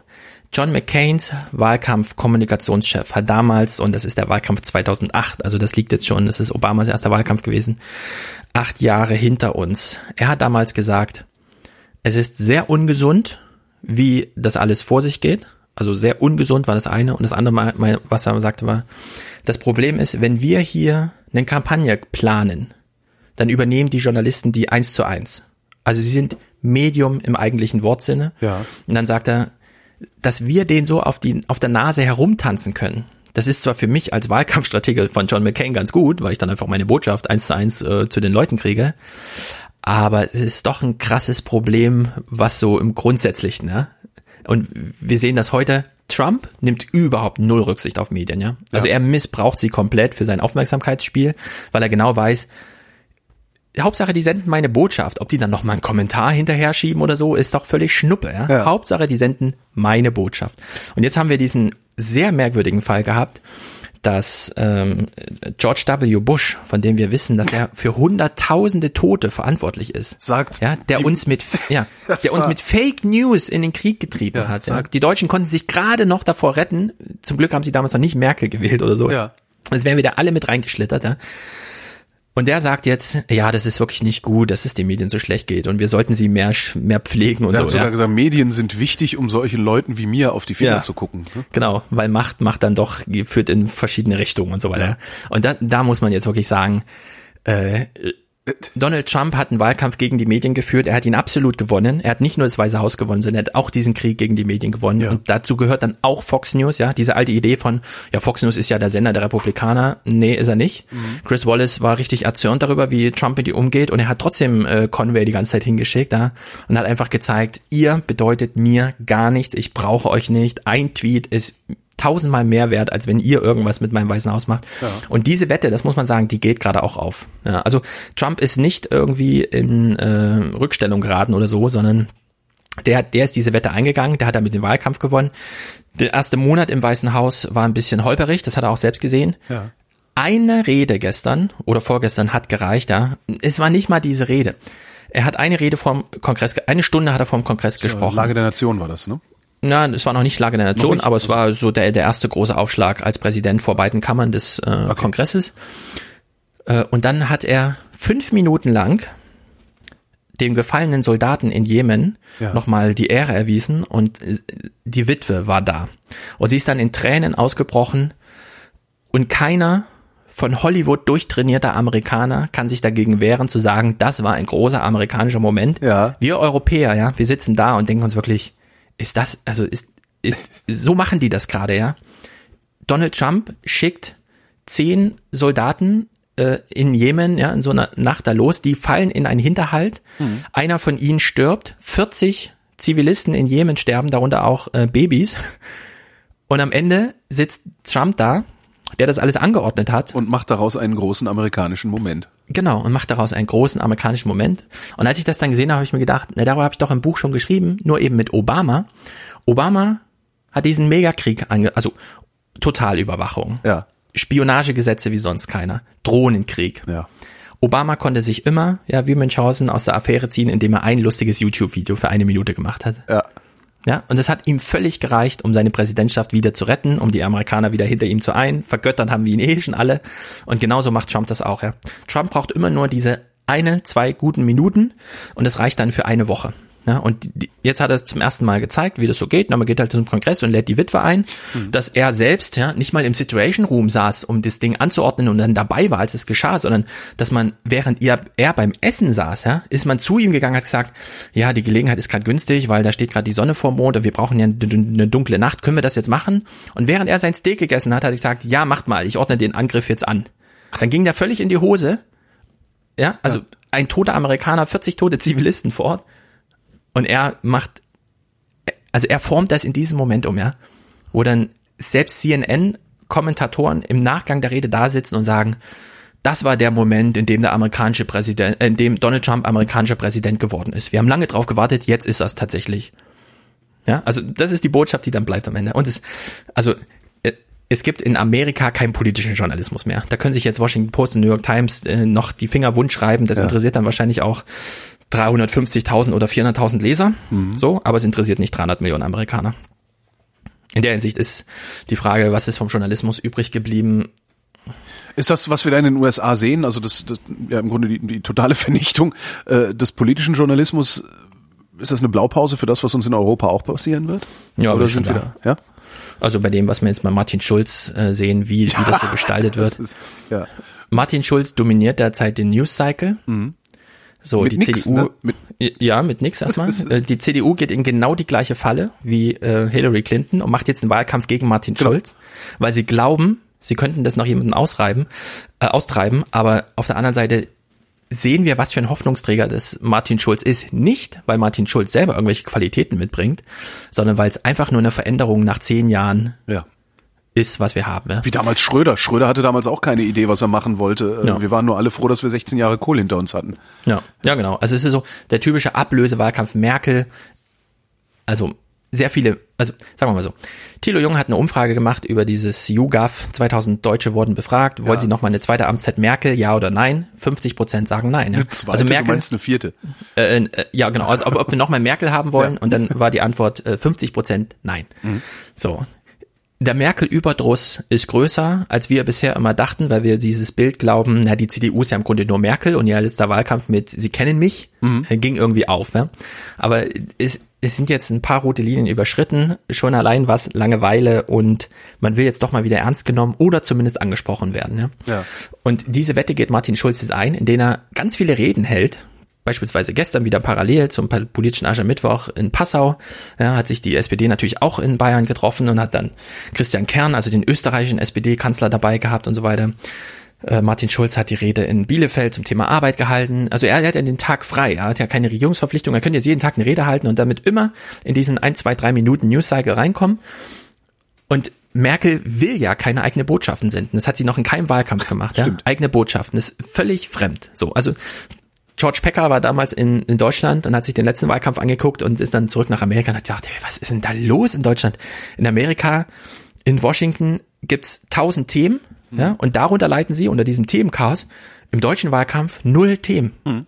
Also wirklich null Themen, ja. Man weiß überhaupt nicht, äh, Autobahnmaut in, Öst in Bayern ist jetzt irgendwie das bundesdeutsche Wahlkampfthema gewesen, ja. Also völlig absurd. Und Merkel kann gar keinen Wahlkampf führen, ja. Sie kann also sie traut sich nicht mit Themen rauszugehen, weil sie nie weiß, wie, sie kann diese Dynamik wahrscheinlich nicht einfangen oder so, keine Ahnung. Sie hat keinen Mut, mit Themen rauszugehen. Martin Schulz geht auch nicht mit Themen raus, aber er geht mit dieser Aufmerksamkeit raus. Ja. Ja, jeden Tag neu hier, da, Martin Schulz, Martin Schulz. So, und wenn jetzt die CDU wirklich anfängt, und das hat man beim politischen Aschermittwoch der CSU gesehen oder bei Schäubles Zitaten und so weiter, wenn die jetzt anfangen, einen Wahlkampf gegen äh, Martin Schulz zu führen, dann besteht wirklich die Chance, dass sie das verlieren. Ja. Also dass die SPD einfach Na, das wird dann, das wird dann ja wahrscheinlich so ein ähnlicher, ähnlicher Effekt sein wie bei Trump. Ähm, da geht's halt nur darum, dass der Name vor allen Dingen genau. präsent ist. Hillary, und Hillary wenn, Clinton wenn, wenn, hat auch nur gegen Trump genau. Wahlkampf gemacht und das hat ihm quasi die Aufmerksamkeit ja. gebracht. Und das wird der CDU im Zweifelsfall hier genauso gehen, ja. Ja, also sei denn, sie findet noch eine Strategie, aber also derzeit hat dazu sie müssen sie aber ein Thema finden. Was, was, welches Thema soll das sein? Volk und ja. Nation? Hm. Ja, also sie, sie hatte, ja, also Dünnes es, Eis. Ist ein, es ist ein wirkliches Dilemma. Ja. ja. Sie haben keine Themen und den Wettkampf, auch wenn Manfred Weber aus dem Europaparlament das immer ganz toll findet, dass jetzt endlich ein Wettkampf stattfindet, aber die CSU, die CDU, die können da Schulz einfach nur als Gegner bekämpfen, wird ihn genau nichts bringen. Äh, Themen, ja, es ist halt immer, wenn du zehn Jahre in der Regierung bist, ja, was für ein Thema willst du bringen, bei dem du dir nicht die Finger verbrennst, ja. weil du damit eh irgendwas zu tun hast und so weiter. Also es ist ein echtes Dilemma, deswegen wird dieser Wahlkampf wirklich spannend. Also würde ich schon sagen, aber es ist halt mehr so ein soziologisches äh, Beobachten spannend, ja, als jetzt irgendwie mitreißend spannend und ich wirklich glaube, dass sich was verändert, weil Martin Schulz ist halt auch, der geht da ganz unmutig an die Sache, ja. Also der fährt das halt komplett über Aufmerksamkeit, ja. so wie Trump und na, mal gucken, wie weit ihm das hilft. Aber wie wäre denn jetzt ein richtiger Umgang äh, des Journalismus oder der Presse mit genau ja. diesem Phänomen? Journalisten haben eine große Kapazität, sie können Themen setzen. Mhm. Ja, also es gibt unglaublich viele Themen, die bisher völlig ausgeblendet werden, mhm. weil man die Vorstellung hat, das ist unattraktiv, weil man die Vorstellung hat, ja, damit verprelle ich mir meine politischen Gesprächspartner fürs nächste Interview. Ja, aber es gibt so viele Themen, also der, die Situation Alleinerziehender in Deutschland. Es wird ja immer schon behauptet bei Arbeitslosigkeit, das ist kein individuelles, also man ist selten selber schuld, sondern es passiert dann einfach, weil ne, ökonomische Veränderungen und so weiter, das Unternehmen geht pleite, man ist dann halt arbeitslos. Mhm. So, bei alleinerziehenden Frauen wissen wir, dass sie niemals selbst dafür verantwortlich sind, in welcher Situation sie eigentlich sind. Sie können, kriegen ihre Kinder nicht betreut, sie stellen irgendwelche Anträge auf Betreuung, dann wird ihnen das nicht bewilligt, weil sie ja nicht arbeiten, also sie sind in diesem Teufelskreis drauf drin. Dann gibt es so verschiedene Sachen wie äh, in keiner anderen Bevölkerungsgruppe gibt es so viel Depression wie bei alleinerziehenden Müttern. Mhm. Was macht man? Na, man unterstützt sie nicht finanziell, sondern das Geld, was man ihnen eigentlich geben könnte, damit es ihnen sehr viel besser geht, investiert man in irgendwelche Therapien. Ja, also sie sollen dann ihren äh, Weltschmerz wegreden, obwohl sie einfach nur Geldsorgen haben und deswegen in die Depression steuern. Ja? Also es, es gibt so viele, eine Million, 1,5 Millionen Menschen nehmen die Tafel in Anspruch in Deutschland. Mhm. Ja, es sind 10 Millionen Leute akut von der Automatisierung bedroht, ja. also ihr Arbeitsplatz. So, wir haben Rentnerarmut. Äh, wir könnten uns wirklich bald mal die Frage stellen, nachdem jetzt selbst die Grünen mit Robert Habeck nur 75 Stimmen davon entweg waren von der Urwahl, dass jemand als Spitzenkandidat antritt, der ein bedingungsloses Grundeinkommen einführen will. Ja? ja. Ist das nicht einfach mal ein Modell, über das wir jetzt schon reden könnten, bevor es in 15 Jahren so akut wird, dass wir es über äh, im Hauruck-Verfahren machen müssen. Genau. Ja, weil uns wirklich die Rentner mit 85 Jahren wegsterben, weil sie verhungern zu Hause oder so. Ja, mhm. also es könnte ein echtes, ein echtes Szenario mhm. soweit. Äh, wir mit diesem Europa nicht mehr klarkommen und so. Es gibt im Grunde so viele Probleme, über die man so viel schreiben könnte. Man müsste nicht mal zu diesen Themen recherchieren, sondern einfach nur aufschreiben, was einem gerade dazu einfällt. Ja. Ja, es würde völlig reichen. Wäre ein super journalistisches Angebot, weil ein, also eine Sache, ein Pfeiler des Journalismus ist ja auch Themen anzustoßen, die man dann an, am Küchentisch und so weiter fortführen kann, ja, in der Pause am Arbeitsplatz und so weiter. Ja. ja, also die Journalisten könnten sich jetzt wirklich hinsetzen in ihr Büro. Sie müssten noch gar nicht in die Welt gehen. Das kann man dann am nächsten Tag machen, nachdem man den ersten Aufschlag zum Thema gemacht hat und könnten über unglaublich viele Themen einfach schreiben. Machen sie aber nicht, ja, weil, keine Ahnung, keine Attraktivität. Äh, man will auch nicht als uncool gelten. Das wird immer sehr unterschätzt im Journalismus, aber es ist ganz wichtig, ja. Thema Armut. Oh, pf, Armut, muss das sein? Kann ich nicht über Autos, schnelle Autos oder so schreiben? Ja? Also Themen, die Coolness von Themen vererbt sich immer sehr auf die Journalisten, die sie betreuen. Echt? Äh, das, das erlebe ich nicht so. Obwohl der, der, der Hörfunk ist da auch anders. Also wir, wir, wir sind ja im Grunde nur ein Durchlauferhitzer. Ähm, ja. Ja, ja, also du, Hartz IV finden nicht nur keine Lobbygruppen, sondern die finden auch keine Journalisten, die sich für sie interessieren, weil man einfach nicht zu dieser Gruppe gerechnet werden will. Ja. So, ja. Über die Reichen und Mächtigen schreiben. Also, das kann ich ja auch mal. Es gibt für, für alle, die jetzt uns zuhören und vielleicht so überlegen, Journalismus wäre das nicht doch mal was für mich, egal in welcher Form. Es gibt einen Journalisten, Walter Winchell heißt er. Der Aha. hat in den 30er und Anfang der 40er Jahren, also während in Europa der Zweite Weltkrieg tobte, hat er in Amerika den Gossip als journalistisches Genre erfunden. Damals gab es in Amerika überhaupt nur 75 Millionen Amerikaner. Walter Winchell hat 50 Millionen davon erreicht mit seinen täglichen Zeitungskolumnen und einer Radiosendung pro Woche. Alter Vater. ja, man, äh, ihm wurde dann später unterstellt, noch nie hat jemand so ein großes Publikum dauerhaft bespielt, außer er war Politiker oder äh, Geistlicher. Ja. Also, ja, also in diese Dimension. Er ist, er ist damals in die größte Lücke reingesprungen, die es überhaupt nur gab, Leute darüber zu informieren, was sie irgendwie so richtig betrifft. Ja? ja. Und er hat dann eben angefangen, also er hat mit Gossip, meine ich jetzt wirklich so dieses, er ist in die Gerichtssäle gefahren, er ist auf die Partys gegangen und dann statt danach darüber zu schweigen, was er da erfahren hat, hat er Glossen darüber geschrieben. Ja. Ne? Und er hat es wirklich aufgedröselt. Es war völlig unerhört damals. Also es war noch, Journalismus war wirklich dieses staatstragende Ding und so weiter. Also, er hat dieses Genre völlig aufgedröselt und er hat damals den Gossip erfunden als hier geht's um die Reichen und Mächtigen und dann irgendwann nach dem Krieg hat er das umgedreht, also dann so J. Edgar Hoover und so kennenlernen, hat gesagt, wieso schreiben wir eigentlich nicht so über die Politik? Ja. Ja, und dann hat er dieses Ganze, also das würde ich auch heute unterstellen, ja, wenn, wenn die Tagesthemen losgehen mit äh, Merkel hat gesagt und Schulz hat erwidert, dann ist das im Grunde genau der gleiche personifizierte Wegstreit, der uns interessiert, wie wenn RTL exklusiv über die Trennung von so und so spricht. Ja? Das sind einfach, das sind zwei Personen, die verstehen mhm. sich nicht aus irgendwelchen Gründen. Das ist halt die Reichen und Schönen und das ist halt die Mächtigen. Aber ja. das ist der gleiche Modus. Und wenn man sich jetzt fragt, wie könnte ein Journalismus der Zukunft aussehen, man könnte dieses Rad, was Walter Winchell damals losgetreten hat, mit wir kümmern uns gar nicht um die Themen und die Sachlagen der Welt, sondern um die Personen, die angeblich die Hebel in der Hand haben und wie sie aussehen und wie sie miteinander reden und so weiter. Wenn man das Rad wieder zurückdreht, also wenn man jetzt wirklich 70 Jahre Journalismus als Selbstläufer dem Publikum gefallend ja, zurückdreht und sagt, wir machen jetzt wieder Journalismus themenzentriert, an Zeithorizonten ausgerichtet, also eine Bundestagswahl und dann redet man wer eine Fingerübung fast, ja. Schreibt einen Text über die Bundestagswahl, in der kein Name eines Kandidaten vorkommt. Das kann ja der Leser dann selber sich herbeidichten, ne? ja. aus allem anderen Angeboten. Sondern einfach alles, was Walter Winchell damals als so attraktiv, dass er, wenn er in New York die Zeitung gewechselt hat, die Zeitung pleite ging und andere Zeitungen, zu denen er gegangen ist, von heute auf morgen 200.000 Abonnenten mehr hatten. Ja? Also diese Bewegung hat er auf, ausgelöst. So, wir sind alle in Walter Winchells Falle getappt. Ja. Wir haben uns für die Person interessiert, wie sie miteinander reden, welche Sprache sie benutzen, was sie wollen. Also wir haben in ihre Köpfe geguckt, ja. Das Uninteressanteste überhaupt. Jetzt könnte man wieder in die Welt hinaus gucken, ja, und beispielsweise über einen Wahlkampf schreiben, ohne die Parteien und ihre Kandidaten zu nennen oder in welchem Verhältnis sie zueinander stehen, wer gerade in welchen Umfragen vorne ist, ja, sondern einfach auf die Namen verzichten und über das, worum es dann im September 2017 tatsächlich geht, schreiben. Das geht ja alles, ja. Aber man muss eben von allem, was man in Journalistikschulen lernt, Abstand nehmen und wieder sagen, ich nehme das jetzt ernst, Journalismus als Beruf. ich erfinde das jetzt wieder neu ja, und schreibe nicht so, wie Walter Winchell vor 70 Jahren angefangen hat und wie es alle nachgemacht haben. Die Zukunft das, des Journalismus liegt in dessen Vergangenheit? Ja, ja. Walter Winchell hat damals so einen rasanten, krassen Erfolg damit gehabt, dass sich niemand konnte dem widerstehen und es hat sich dann als das ist jetzt normal eingespielt ja. und bis heute ist es so geblieben. Ja, also selbst selbst ein ein das ist was was mich immer so aufregt. Print macht das.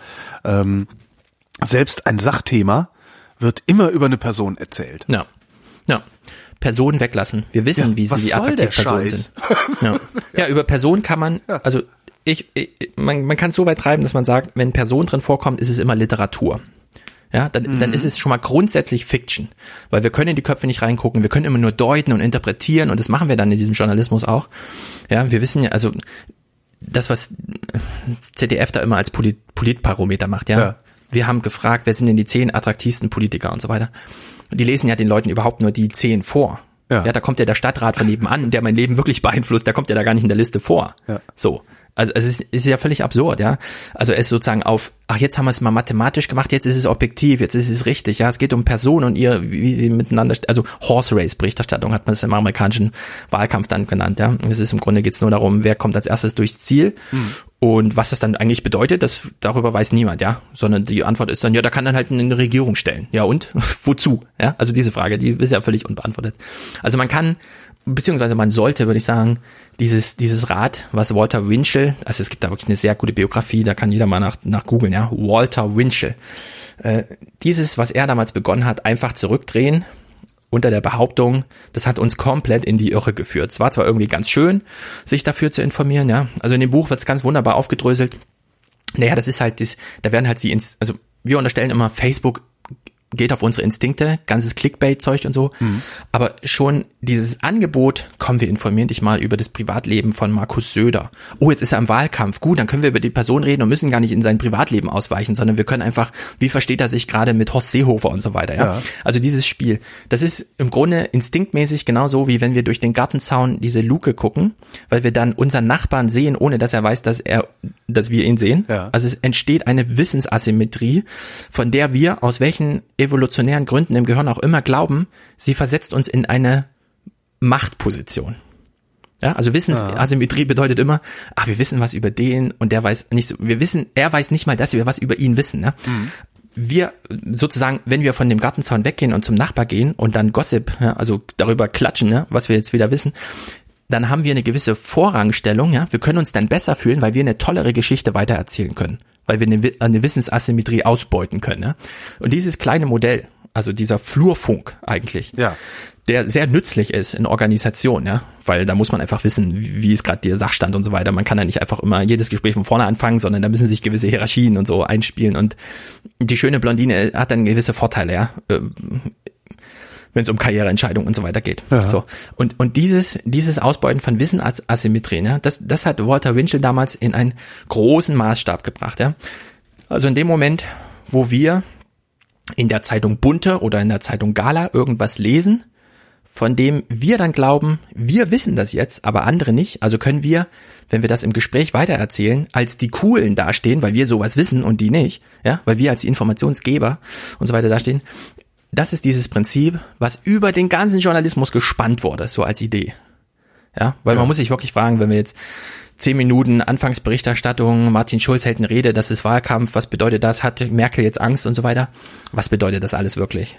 Also was bedeutet es für den Fortgang Deutschlands wirklich? Nichts. Genau. Im Grunde bräuchten wir einen politischen Journalismus, der erstmal ignoriert, wer gerade die Regierung stellt, weil ja. das ist mittlerweile klar, es ist eh egal, wer die Regierung stellt.